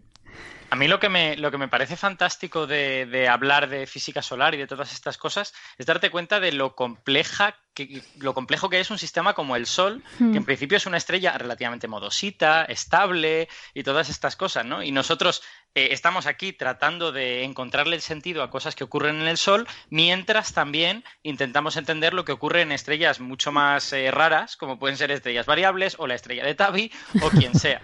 Y, y de alguna manera nos da una medida de lo heroico que es intentar estudiar otras estrellas, ¿no? Si el Sol que está aquí al lado y Sí. que hemos mandado sonda relativamente cerca, aún estamos ahí dándole vueltas, pues imaginemos otras estrellas, ¿no? Sí. Sí. Y la culpa de todo es justamente del campo magnético. Eh, creo, Hay una frase que creo que es de Gray, que dice algo así como que si el Sol no tuviera un campo magnético, sería una estrella tan aburrida como la mayoría de los astrónomos piensan que es.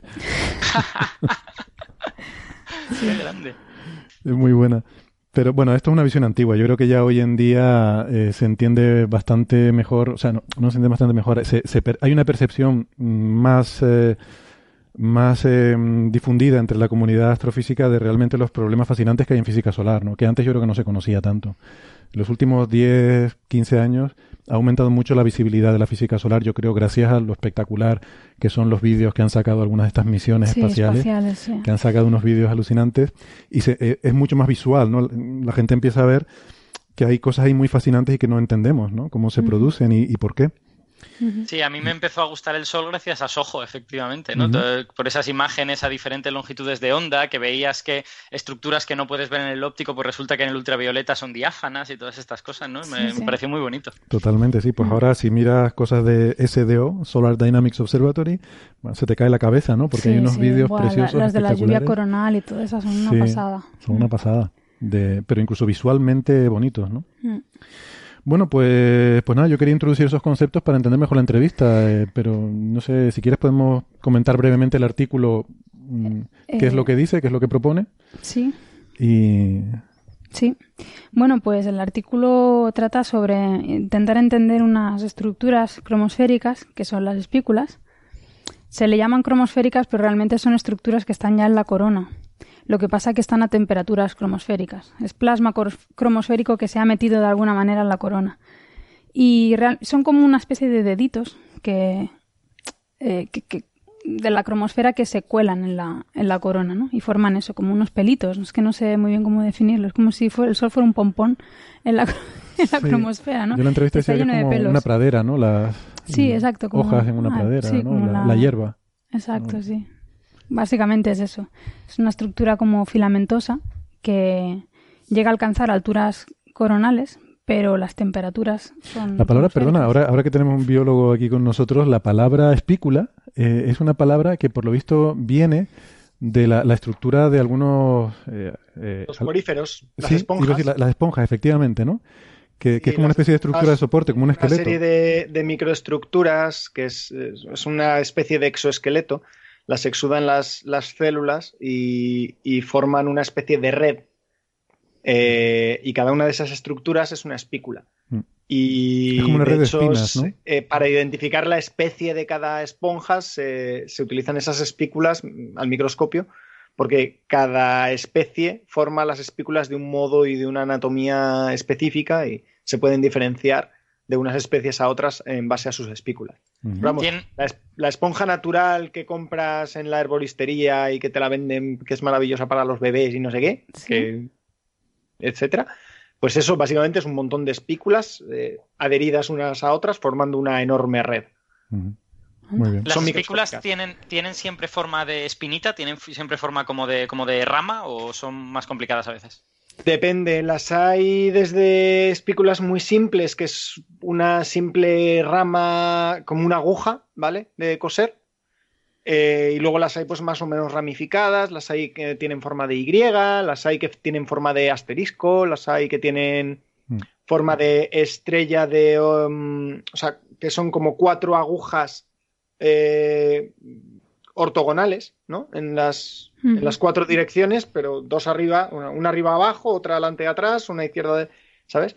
las hay formando... Qué pena, que la gente no puede estar viendo a Bari ahora mismo el espectáculo que está haciendo con, las manos, explicando la estructura de las agujas. Sí, bueno, vamos, eh, visualizado un cubo, pues se podría eh, poner el centro de la espícula en el centro del cubo y, lanzar ocho espículas a, los ocho vértices del cubo. Ah. Eso sería una. Eh, hay otras que son de 12 espículas, hay otras que son de, de 20 espículas, hay otras que son irregulares, eh, hay de todo. Hay otras que son asimétricas, que tienen una espícula, eh, una punta en una dirección y cuatro puntas en la dirección opuesta, por ejemplo. Mm. Estos serían agujas, pero vamos, como si fuera un, eso, una pradera de agujas. Sí, todas así. Perdona, Marian, que te hemos interrumpido. No, no, sí, muy interesante, no tenía ni idea de eso, la verdad. Pues, bueno, eso. Em, este tipo de. Las espículas siempre se han creído que tienen algún tipo de relación con, con el calentamiento coronal, precisamente porque llevan material de, de, la cromosfera que está calentita, lo llevan hacia la corona, porque penetran la corona. Entonces es uno de los mecanismos que se había propuesto para el transporte de energía de la cromosfera a la corona y llegarla a calentar a un millón de grados. Pero no se sabía cómo se formaban, no se, bueno, no se sabía, no se sabe yo creo todavía cómo se forman, ¿no? Y bueno, esta gente lo que hace son simulaciones MHD, no ideales. Y, en principio ellos pues aseguran que han podido reproducir eh, ciertas espículas en su, en su cubo de simulación que de alguna manera se asemejan a las espículas solares. Y básicamente dicen que lo han conseguido al introducir justamente términos de la MHD no ideal. ¿no? Hmm. No sé si quieres comentar el mecanismo porque es un poco es un poco complicado, pero sí. Yo diría simplemente que se llama difusión ambipolar y que este mecanismo lo que permite es que efectivamente eso que dijimos de que el campo está congelado, pues permite que no lo esté del todo y que se pueda desacoplar un poquito, ¿no? Que, que no esté tan obligado a moverse con el plasma, sino que puedan, porque como decíamos, los átomos neutros no sienten el campo magnético. Quien siente el campo son los iones y los electrones, que son los que están cargados ellos sienten el campo. Claro, a través de las colisiones, al ir chocando unos con otros, si el campo te obliga a que los protones vayan hacia la derecha, pues según los protones vayan a la derecha, van chocando con los neutros, se los van llevando también a la derecha. Pero eh, en las zonas donde hay menos densidad hay menos choques y entonces puede pasar que los protones se vayan yendo a la derecha y los neutros se queden quietos. Entonces este es un mecanismo por el cual se puede desacoplar el. Sí. Yo no sé si lo he entendido del todo, del todo bien, pero entiendo que eh, en capas muy bajas donde el plasma está congelado básicamente al el, perdón, el campo está congelado al plasma, en la superficie y demás, eh, debido justamente a estos movimientos de convección, de burbujeo, el campo magnético empieza a retorcerse y en muchos sitios es básicamente como digamos paralelo a la superficie, es horizontal, está así muy, muy tumbadito.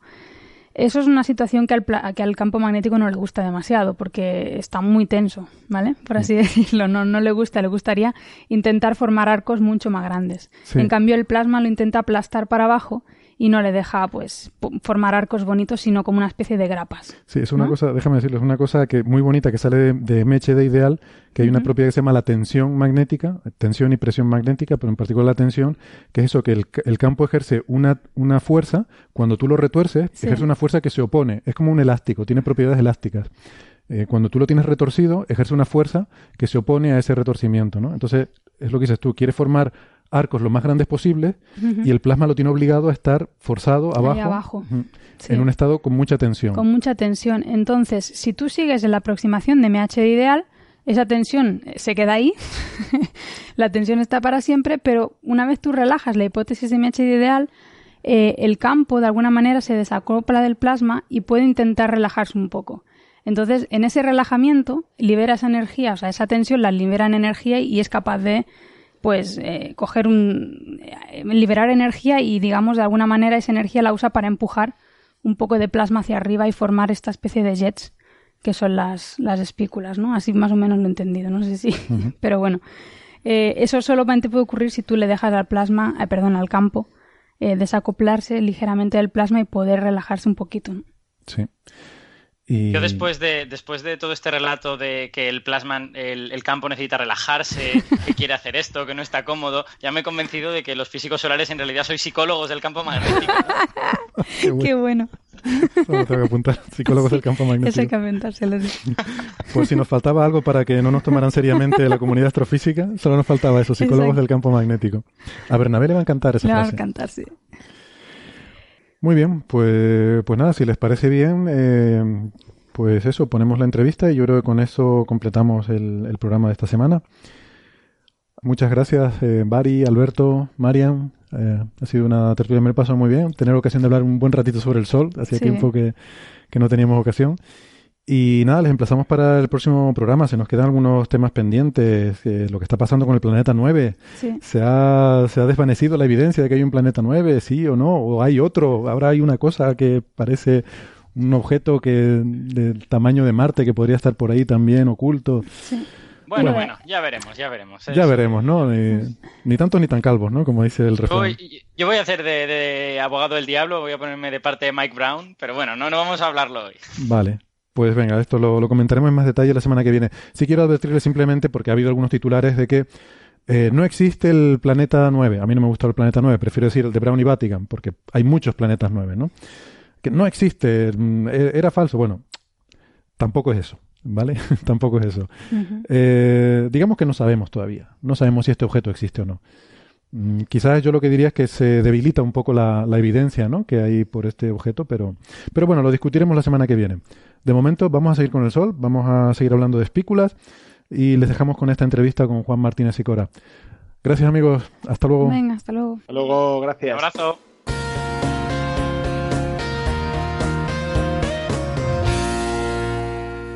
Doctor Juan Martínez y Cora, bienvenido a Coffee Break. Eh, muchas gracias, Héctor. Pues bueno, la verdad es que me hace, me hace especial ilusión entrevistar hoy a Juan porque, porque bueno, es un viejo amigo. Eh, siempre, siempre es agradable tener ocasión de, de poder eh, darle la enhorabuena a un amigo por un, algún trabajo como este que vamos a comentar hoy sobre el origen de las espículas, que son esas, esos rasgos tan, tan interesantes y tan extraños que vemos en la parte alta de la atmósfera solar eh, aunque Juan seguramente lo llamará la parte baja de la atmósfera solar. Pero bueno. Bueno, antes que nada quería decirles que, que la, razón por la que nos conocemos es porque, aunque Juan Martínez Sicora está ahora en Estados Unidos, trabaja en, la empresa Lockheed Martin, que seguramente le sonará a nuestros oyentes porque tiene una gran participación en, misiones espaciales, etcétera. Pero mm, originariamente, eh, pues eres de aquí. Juan estudió aquí en la Universidad de La Laguna eh, luego me, comentas que tu doctorado lo hiciste con el grupo de Oslo, ¿verdad? Te fuiste a Noruega. Sí, me fui a Noruega en el 2007. E hiciste ahí tu trabajo de doctorado.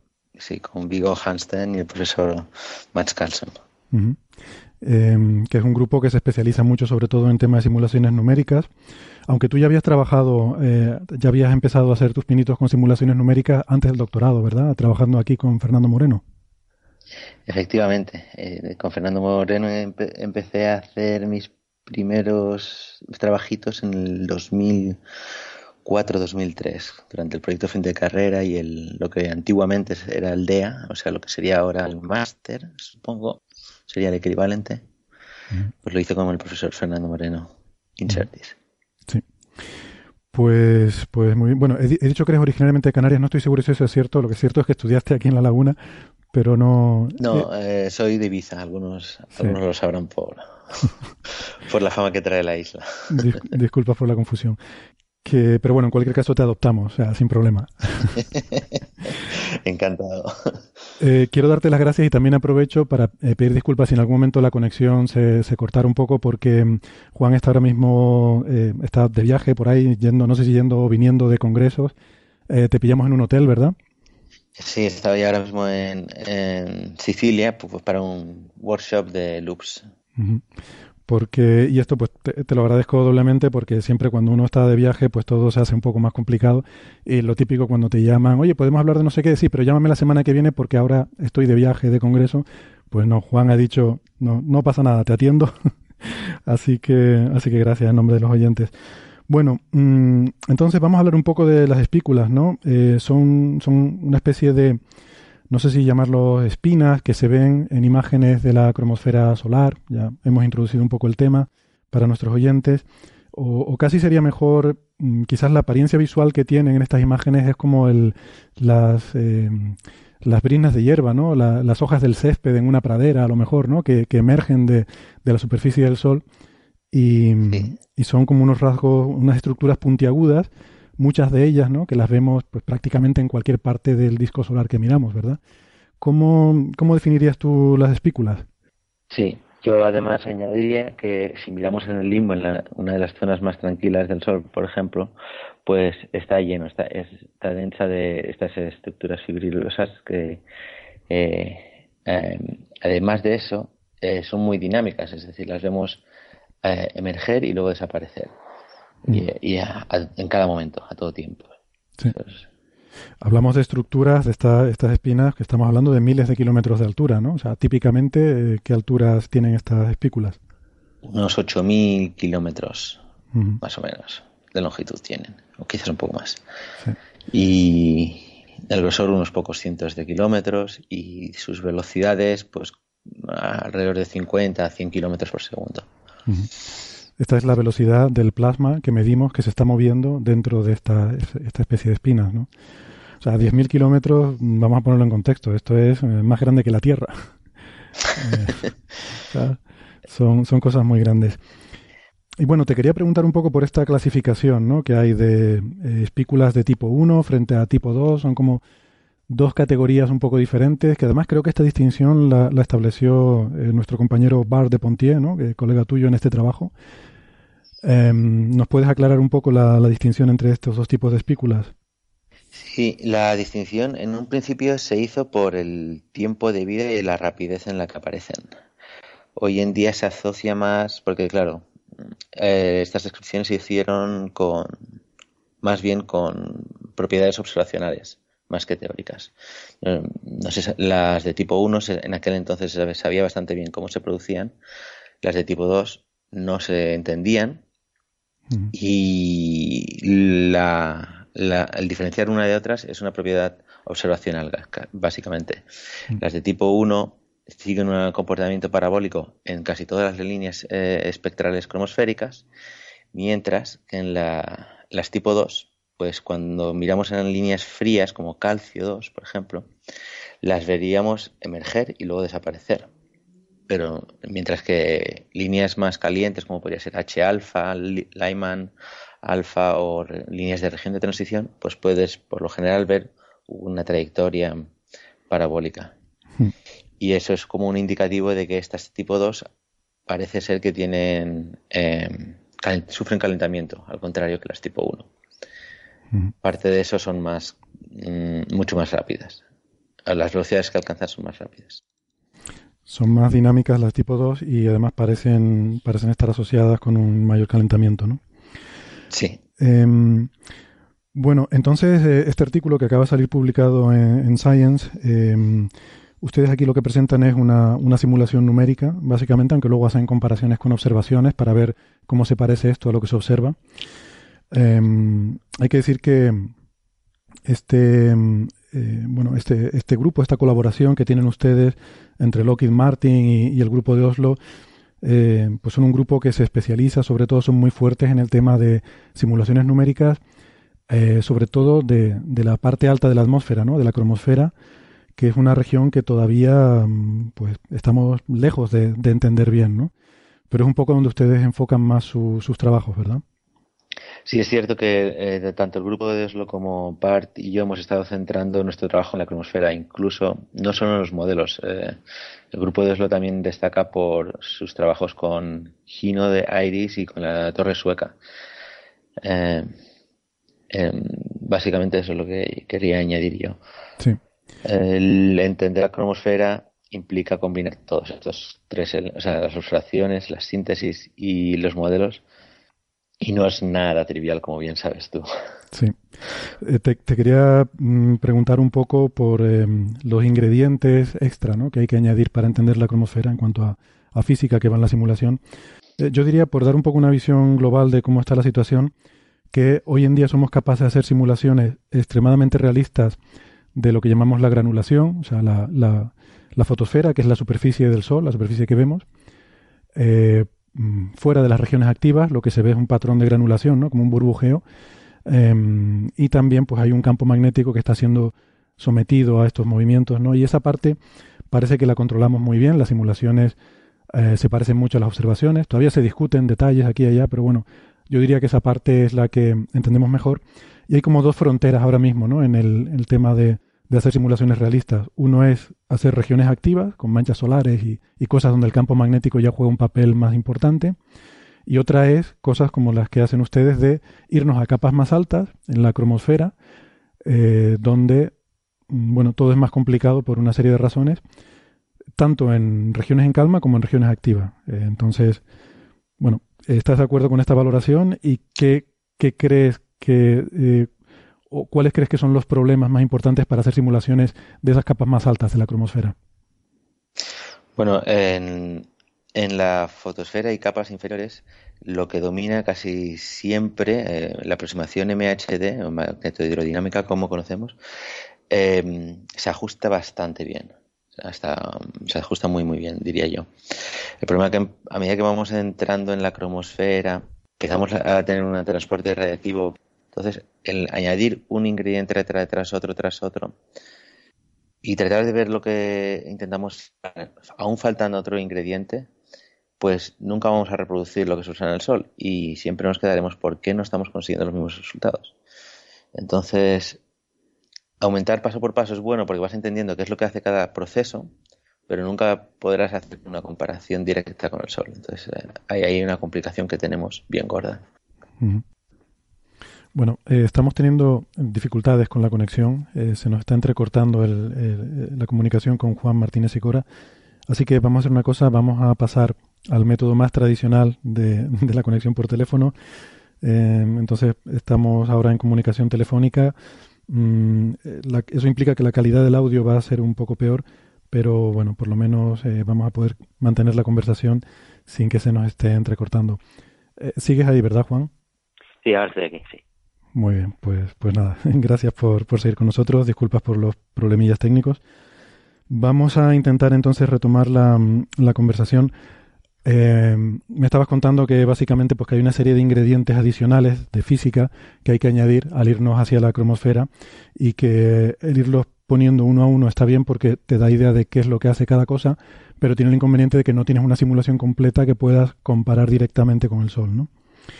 Entonces, si te parece, vamos a, centrarnos ya en este, en este paper sobre las espículas y las simulaciones que ustedes han hecho, eh, en el cual, eh, bueno, el elemento clave que han introducido aquí es un elemento que se llama difusión ambipolar, eh, que es ya magnetohidrodinámica no ideal. Es un tema fascinante en el que luego me gustaría que nos metiéramos un poquito, que es empezar a relajar las hipótesis de, pues, de la magnetohidrodinámica ideal, que es lo que se ha venido utilizando en los últimos 50 años, en los cuales pues, hay una serie de aproximaciones. Por ejemplo, eh, esa de que el, plasma está congelado en el campo magnético, ¿verdad? Y ustedes, mm, bueno, no solo ustedes, también otros grupos, por ejemplo aquí en el IAC, están intentando explorar, ir más allá de esa magnetohidrodinámica ideal y ver qué pasa cuando empezamos a relajar esa, esa hipótesis. Y una de las cosas que ustedes han encontrado en sus simulaciones es que de repente les aparecen espículas.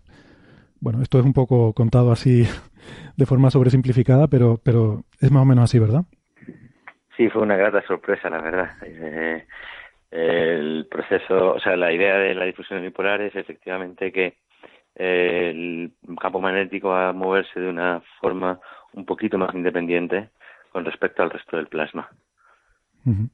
Porque en la magneto... al introducir eso, al introducir eso y además de tener transporte radiativo, scattering, que hemos ya, ya teníamos incluido previamente en el código, junto con la conducción térmica, pues eh, gratamente empezamos a ver estructuras elongadas, bastante rápidas, y que el análisis fue precioso. Hmm. O al menos yo me emocioné. No, no, es, eh, la verdad que es para emocionarse porque realmente aparecen de forma natural algo que hasta ahora se había intentado encontrar pero no aparecía en las simulaciones, ¿no? Eh, creo que ustedes, de hecho, en una simulación anterior, sin estos ingredientes, pues en algún momento apareció algo así más o menos parecido a, a una espícula y, bueno, pues recuerdo, ¿no? Verte a ti y a Vigo en algunas charlas donde pues eh, hablaban de esta estructura que, bueno, pues que, que, parecía que era una espícula, aunque no, no, se parecía en algunas de sus propiedades a lo que se observaba en el Sol, pero, pero que era como un primer paso. Y era, era, algo como muy raro, ¿no? Y ahora de repente al añadir este ingrediente, pues parece que aparecen de forma natural, ¿verdad? Efectivamente, en aquella época era solo un caso, o dos, creo que habíamos conseguido reproducir, y era con la ayuda de emergencia de campo magnético.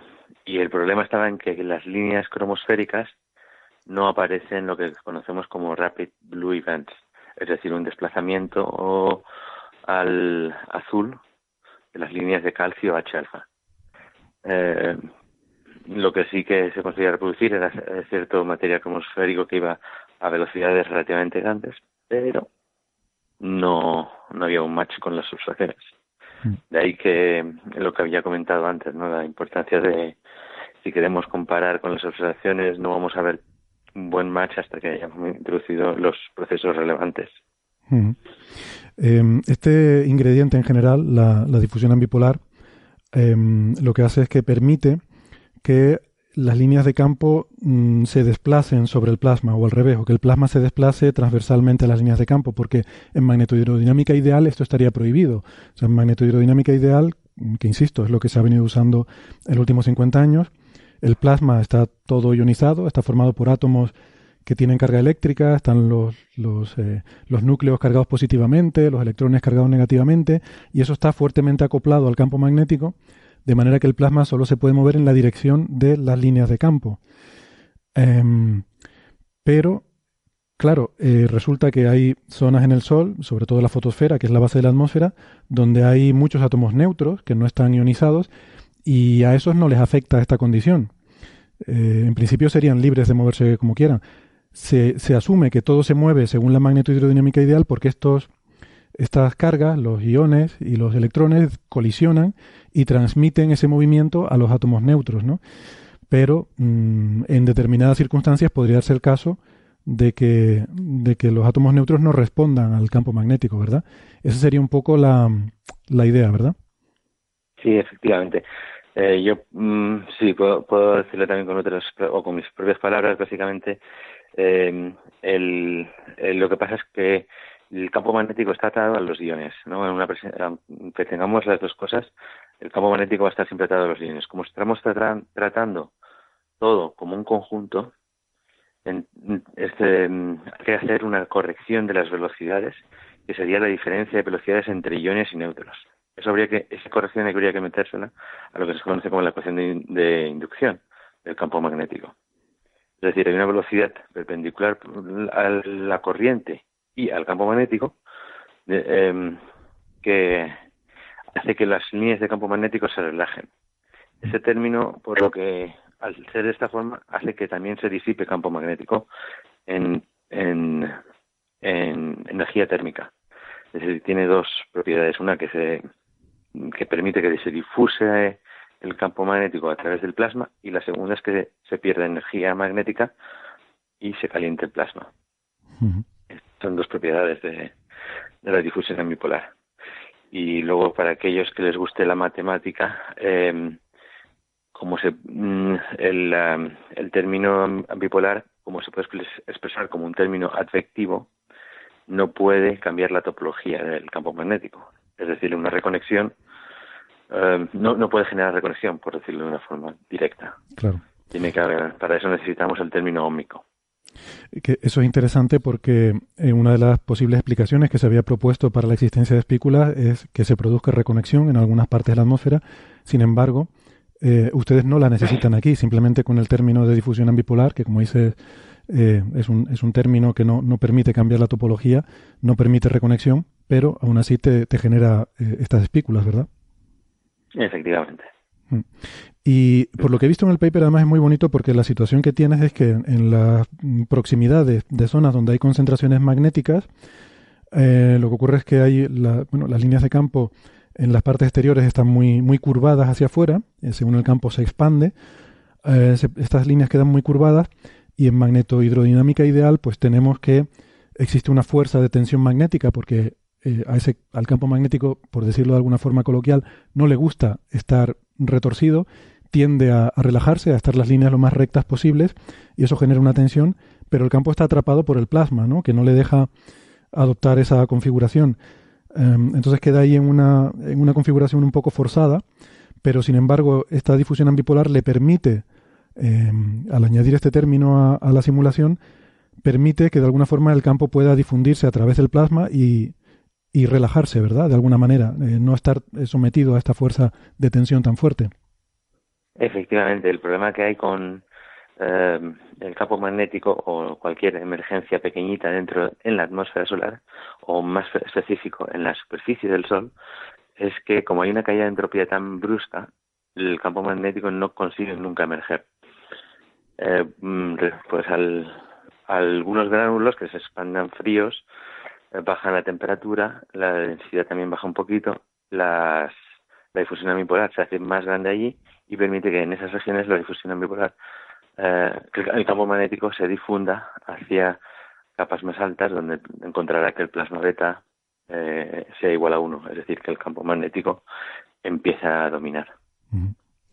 Muy bien. Y luego, finalmente, en el artículo, ustedes, para, para redondearlo, que queda muy bonito, pues cogen estas, eh, esta simulación em, en la que se observan estas espículas.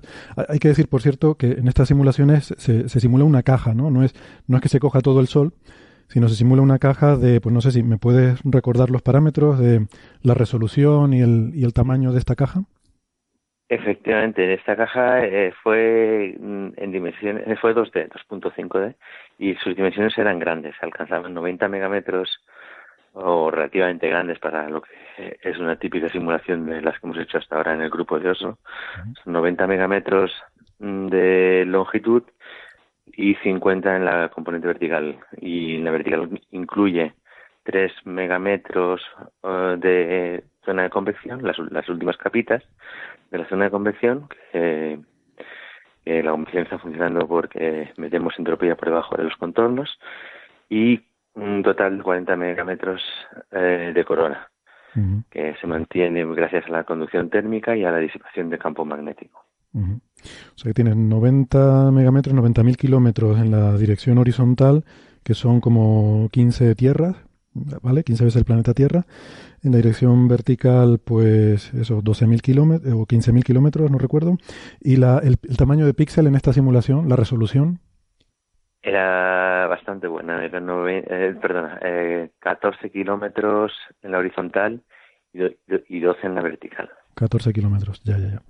Pues, pues está muy bien, porque claro, esto es, em, son parámetros muy importantes, ¿no? Evidentemente, cuanto más Em, hay que decir que estos procesos eh, magnetohidrodinámicos em, ocurren eh, o tienen involucran escalas espaciales muy pequeñas y por eso necesitamos una resolución muy alta porque si no la simulación no, eh, no es realista, ¿no? Entonces necesitamos, de hecho, idealmente querríamos llegar a escalas todavía más pequeñas, ¿verdad? Efectivamente, efectivamente. La difusión en bipolar y muchos otros procesos en la cromosfera son muy de escalas muy pequeñas, o en la parte alta de la fotosfera ocurre lo mismo, al igual que en la región de transición. Y además, la otra complejidad que tenemos es que quieres. Em, em, eh, hay una interacción entre escalas grandes y escalas pequeñas, entonces quieres reproducir también las escalas grandes. De ahí que tuve que hacer la caja tan grande. Mm. Eh, una caja más pequeña, los loops hubiesen sido muchísimo más pequeños, las estructuras de loop entre la corona hubiesen sido mucho más pequeñas y la expansión de las líneas de campo hubiese sido muy grande, por lo que las espículas probablemente no hubiesen salido. Claro. Y también, como en todas estas simulaciones, hay una relación entre el paso espacial y el temporal. Si tú te vas a píxeles más pequeños, también el, avance temporal, o sea, el, intervalo de tiempo entre entre un frame y el siguiente tiene que hacerse también más pequeño, con lo cual es mucha más complejidad numérica que aumenta, ¿no? Efectivamente, lo que llevó a un cálculo de un poco más de seis meses en 400 CPUs. Seis meses en 400 CPUs, vale, eso da una idea de, eso da una idea de las escalas temporales para, para hacer esta simulación. Seis meses para una, un, un tiempo de simulación que sería cuánto? Eh, uh, aquí me he Yo creo que la simulación llega a calcular un poquito menos de una hora.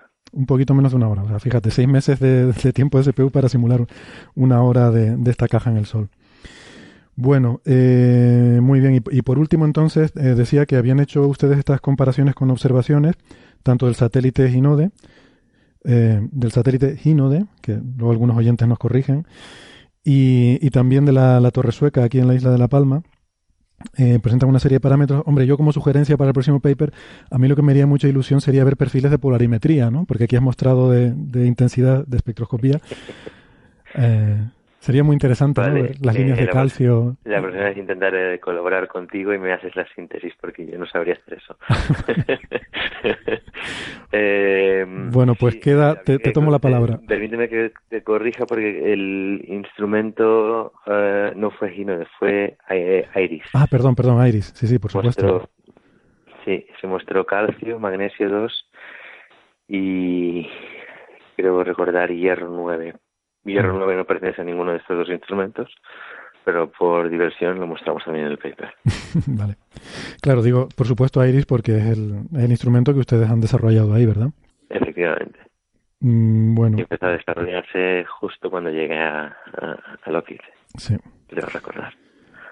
Eh, muy bien, Lockheed Martin, por cierto, es una empresa que a lo mejor a muchos oyentes les sonará de desarrollos militares y cosas así un poco malvadas, pero hay que decir que Lockheed Martin es uno de los mayores eh, contratistas, o, sea, de las empresas que suele contratar NASA para sus desarrollos, ¿no? Y tiene una, una gran tradición, especialmente en, física solar, que, se, bueno, en general, eh, tanto tanto la Fuerza Aérea de Estados Unidos como, como también la NASA han tenido importantes em, contribuciones a la física solar y, destinan importantes recursos. Y, y, Lockheed Martin en particular es una de las empresas que, pues dentro de su rama de desarrollos espaciales, pues ha estado muy, muy involucrado en física solar, ¿verdad?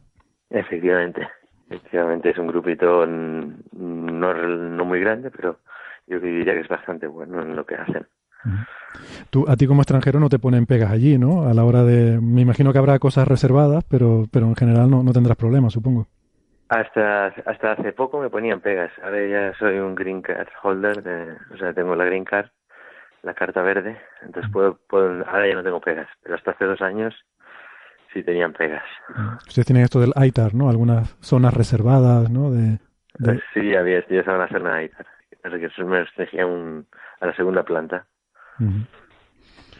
Bueno, muy bien. Entonces, volviendo al tema este de la comparación con observaciones, que me, sigo dispersando, em, pues eso no, me interesaría mucho lo de la polarimetría. También te quería preguntar, porque no aparece en el paper, si tienen, em, si tienes idea del campo magnético que, que le sale en estas espículas, que, bueno, no, no, tiene por qué ser realista, porque esto al fin y al cabo es el, supongo que es el principio, ¿no? Es un primer paso de, de, de para entender las espículas, pero por tener una idea de si esto más o menos cuadra con las medidas observacionales, ¿qué, tipo de campos magnéticos le salen? Ok, eh, tengo que decir que en ese tipo de experimentos, eh, ya lo había mencionado, mencionado un poquito por encima antes, al cambiar la caja, pues tienes que cambiar la, los campos magnéticos se cierran antes, entonces eh, la escala, la, la altura de escala en la que cambia el campo magnético dependerá del tamaño de la caja y de la separación de los polos. ¿no? De ahí al hacerlo grande, pues la caída del campo magnético es más suave. Y a lo largo de la espícula aproximadamente estaba del orden de 10 a, a 20 gauss aproximadamente, quizás un poquito más, en la parte más baja de la espícula. En previas simulaciones creo recordar que la caída del campo magnético era mucho más brusca a medida que penetraba en la corona. Ajá. Eh, que la caída más brusca quiere decir que el campo era mayor entonces en, en la base de la atmósfera. En más bajas, sí, en las partes más bajas de la atmósfera y luego caía más drástico. Ya, ya. Pero claro, eso es dependiendo de la configuración que quieres meter en la caja. Claro. Bueno, me, la, así- la configuración global, no a la pequeña escala, sino la grande. Ujú. Vale, vale. Bueno, se me antojan valores un poco bajos, pero no, no lo sé, claro. Igual depende, depende de muchas cosas, ¿no? Como dices tú, el tamaño de la caja y, y muchas otras cosas. Mm, bueno, muy bien, pues oye, nada, no te, no te robo más tiempo, que en principio habíamos quedado en hablar durante 20 minutos y, y pues eso, sé que estás ahí entre viajes y querrás descansar un poco también. Nada, agradecerte que nos hayas atendido ahí en, en el hotel como, como buenamente has podido y, y sobre todo... Fue un placer. Y, y nada, y mucho, muchos ánimos con esto y enhorabuena por este trabajo tan estupendo, ¿no? Que me imagino que, que seguirá, seguiremos viendo papers en el futuro mm, desarrollando más estas simulaciones y, y con, eh, y con más avances sobre, sobre la estructura de las espículas y, y otro tipo de, de problemas de la cromosfera, ¿no? Eso espero. Y sí, muchas gracias eh, por haberme conseguido la entrevista. Muy bien, nada, gracias a ti por atendernos. Venga, un saludo. Venga, un abrazo. chao.